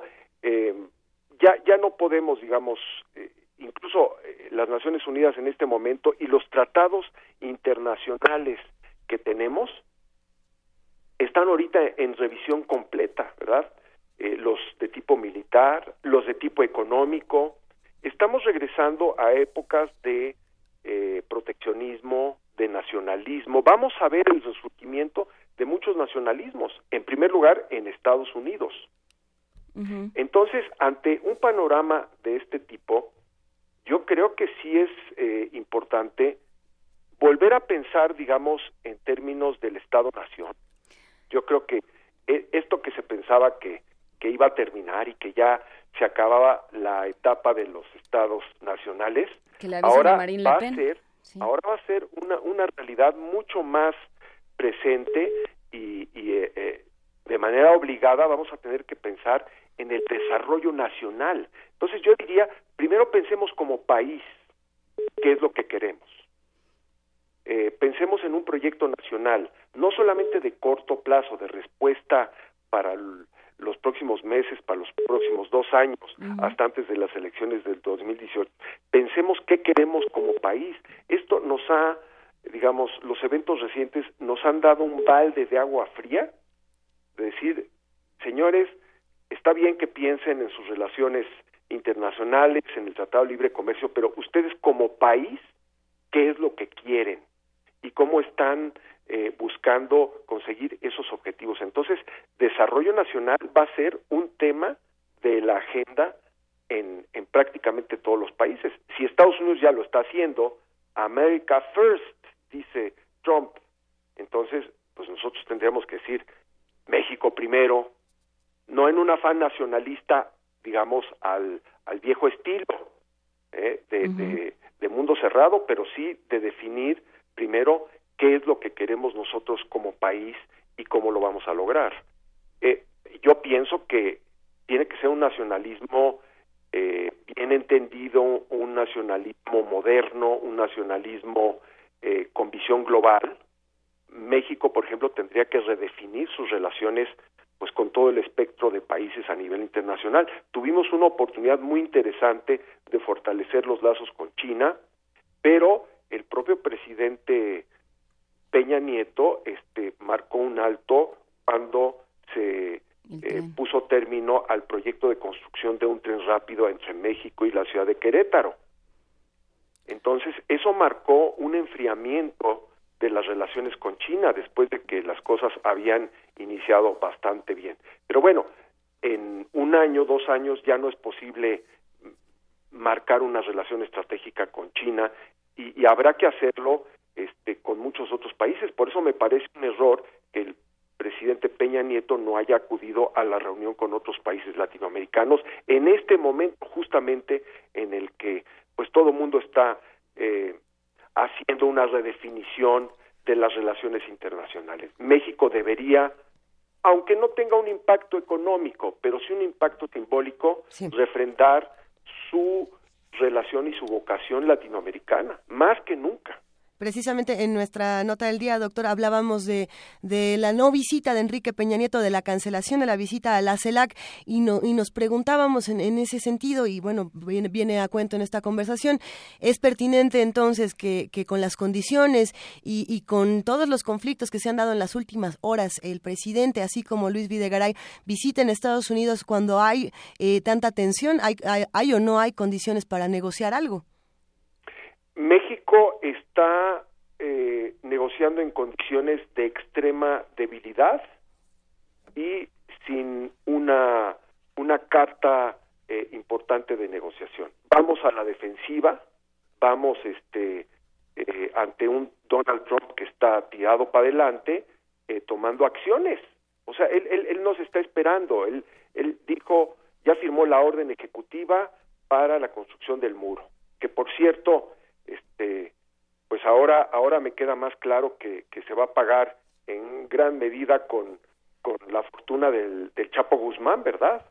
Este, los miles de millones que tiene, este, y ahora estando él en Estados Unidos, pues entonces, este, eh, Donald Trump va a decir, no, no, no se preocupen ya, no tenemos que cobrarle a los mexicanos con los la fortuna de los narcos, este, podemos pagar ese dinero, ¿verdad? Porque la negociación ahora este, de qué va a pasar con los millones del Chapo Guzmán, pues se va a hacer, se va a decidir en los Estados Unidos y ya no en México. Eh, hubo un grupo de diputados que dijeron, bueno, ¿y dónde va a quedar ese dinero? México lo debería de reclamar. Entonces, este, Donald Trump va a encontrar la manera de, de construir eh, el muro, este, que es un símbolo en realidad, no es una obra de infraestructura, ni siquiera va a ser una obra, digamos, que pare el tráfico ilegal este, de drogas y de personas que, que se producen entre los dos países. Eh, siempre se pueden construir túneles este, eh, y, y, y, pasarse por alto el, el, el muro. El tema es el, el, lo simbólico que representa construir una infraestructura de este tipo y donde Trump está mandando un mensaje de no vamos a, a dejar que nuestras fronteras eh, sean vulnerables, ¿no? Y, y le daremos prioridad a lo nacional, le damos prioridad a los trabajadores norteamericanos, a las empresas que producen para los Estados Unidos. Sí, eh, yo creo que estamos en, en, esta discusión han salido diferentes variantes, diferentes vertientes de, del nacionalismo y creo que esa es la parte que sería más interesante explorar para cerrar esta conversación, doctor Manuel Perlo. ¿Cómo sí, cómo no el nacionalismo? Yo eh, repito que un nacionalismo sano, un nacionalismo que vuelva a poner eh, a México en, en, en, un proyecto nacional, un proyecto de qué es lo que queremos como país, uh -huh. en un mundo de incertidumbre, en un mundo donde las cosas pueden cambiar, porque a lo mejor en un tiempo Donald Trump sale de la Casa Blanca y entonces regresamos, digamos, al estatus anterior. Pero entonces eh, vamos a depender nosotros de lo que de lo que se en, en otros países no, o vamos también, a tener una política propia. Y también creo que en términos de lo que nos estamos permitiendo, digamos, eh, pensando en nuestros índices de corrupción, de impunidad, en nuestros índices de miseria, de, eh, de inseguridad alimentaria, etcétera, ¿no? Eh, de, de, salud. O sea, lo que nos estamos permitiendo en términos de, eh, de dejar desprotegida a la población, vale la pena que lo repensemos y vale la pena que nos ocupemos de ello. Yo creo que hay que sacarle algún provecho a todo esto que ha pasado, incluso uh -huh. a que Trump esté en la Casa Blanca. Hay que aprovechar para eh, recordar que nosotros tenemos primero una obligación hacia nosotros, como país, con nuestros connacionales, este, con eh, nuestros grandes proyectos, con nuestra visión de futuro. Eso es lo que tenemos que recobrar. Es, es el rudo mensaje que nos están mandando eh, de, de, del norte, ¿no? Este, a ver ustedes como país qué quieren, qué, qué, cuál es su agenda, cuál es su, su programa, hacia dónde van. Y mientras más eh, débil lleguemos, digamos, y sin una visión de lo que queremos, pues este, más vamos a bailar al son que nos pongan, ¿verdad? Claro. Este, no vamos a tener ninguna capacidad de eh, mantener un rumbo. lo puede hacer un país como China, lo puede hacer eh, la Unión Europea todavía con todos sus problemas. Lo pueden hacer otros países, digamos que tienen un rumbo más establecido. Nosotros vamos muy sin rumbo o con un rumbo eh, realmente eh, muy poco claro y donde eh, no hay una acción, no hay una visión de mediano y largo plazo. Necesitamos recuperar eso y de acuerdo a esa posibilidad, entonces replantear nuestras relaciones con, con otros países. Y quizá para cerrar esta conversación volvemos a preguntarnos en manos de quién está el mundo y a lo mejor tratar de imaginar que está en las nuestras, doctor. Eh, aunque aunque sea difícil. ponerlo en las nuestras. En este momento es una moneda al aire porque porque no sabemos muy bien a dónde vamos. Pero cuando suceden cosas de estas, uno tiene que preguntarse como persona, como país, a dónde quiero estar yo y qué estoy dispuesto a hacer y qué tengo que hacer y qué voy a hacer hoy, no mañana, para lograr lo que quiero. Y deberíamos de ponernos como país realmente a discutir y lo vamos a hacer pronto.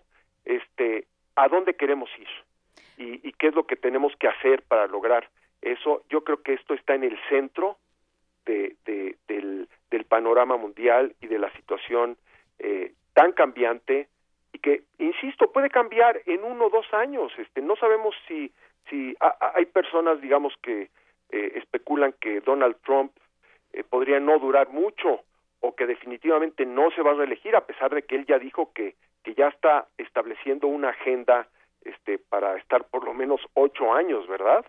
Hasta hasta el 2024, ¿no? Entonces, él, él ya lo dijo, él tiene una visión estratégica. Bueno, ¿cuál es la visión estratégica de nuestro país o de nuestros dirigentes?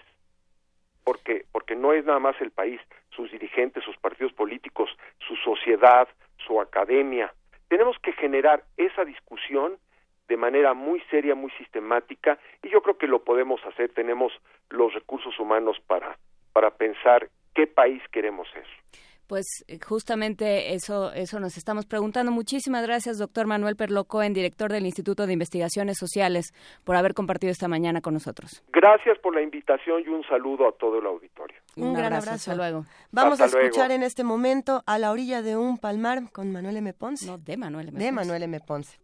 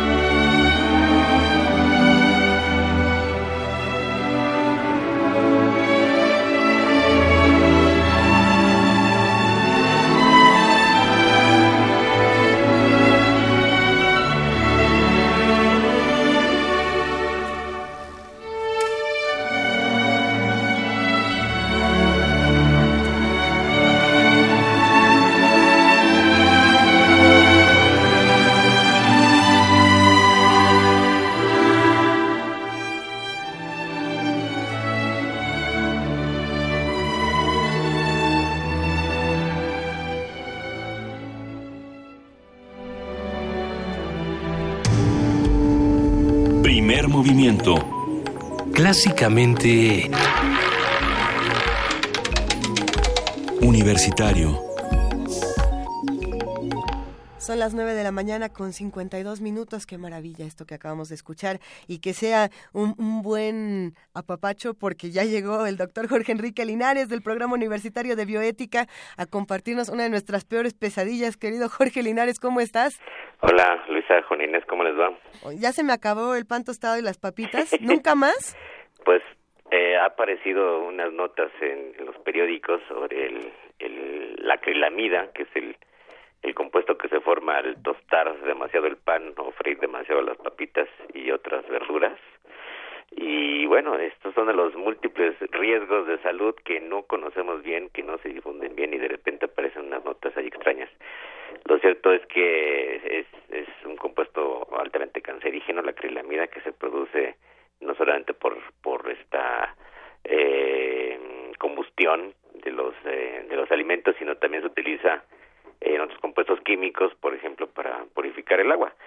Y, y bueno, es una muestra, un botón de la falta tremenda de información que existe en todo el mundo sobre los riesgos de salud. Eso deberíamos tener mucho más claridad al respecto y mucho más supervisión de las instituciones encargadas para ello. Así es que por lo pronto, pues no tuesten demasiado su pan y no coman muchas papitas fritas porque sí puede haber un riesgo, aunque no esté completamente comprobado y demostrado en ensayos clínicos humanos que no se hacen porque a la industria no le interesan hacerlos. ¿Por qué a la industria no le interesa hacer este tipo de, de estudios, Jorge?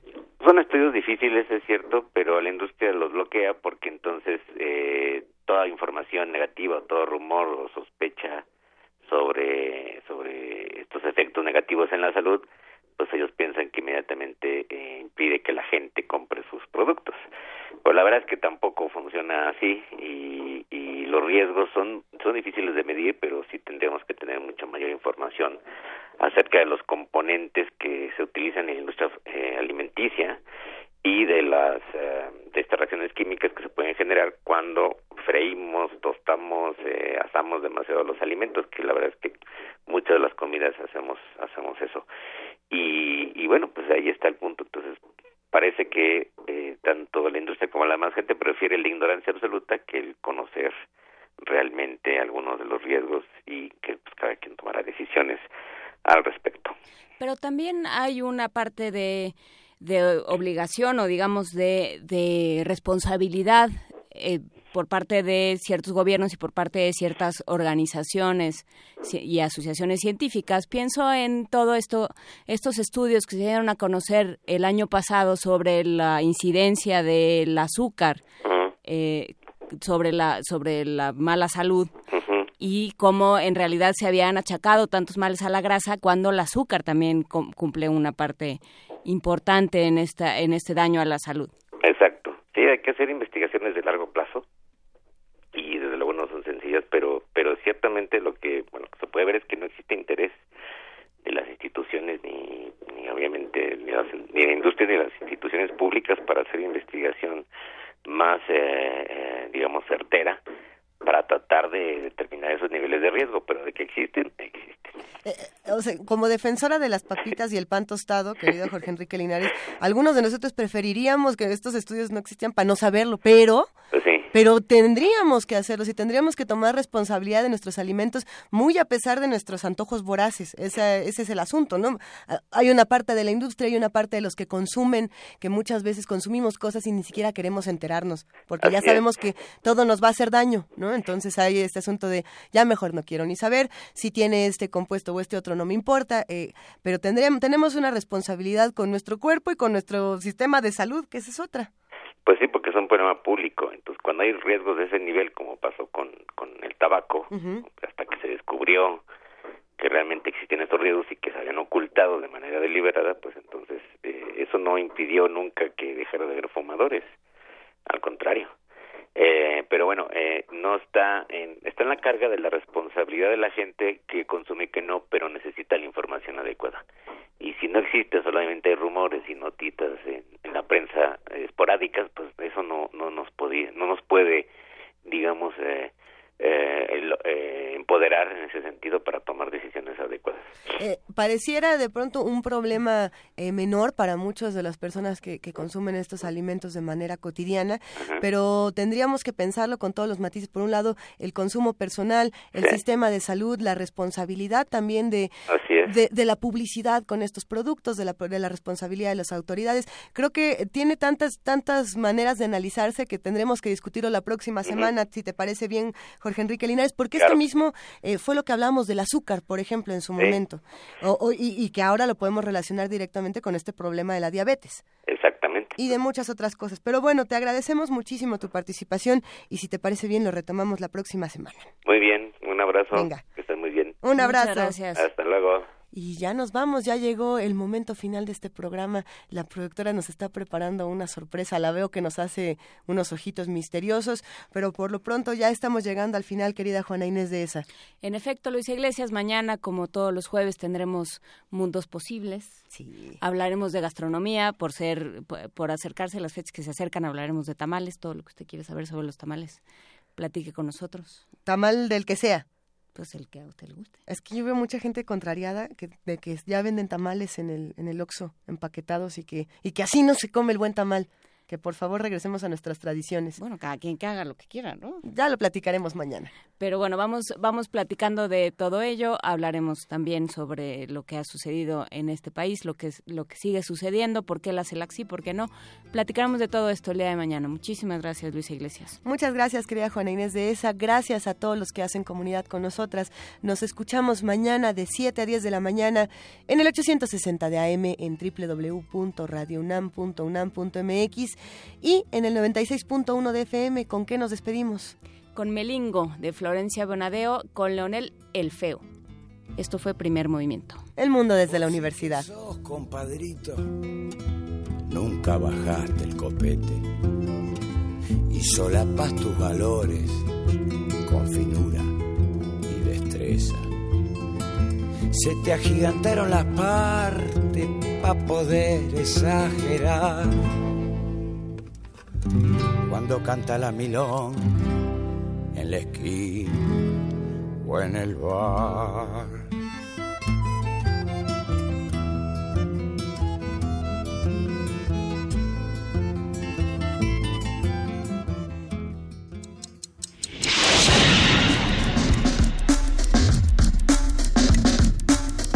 Radio UNAM presentó Primer Movimiento. El mundo desde la universidad.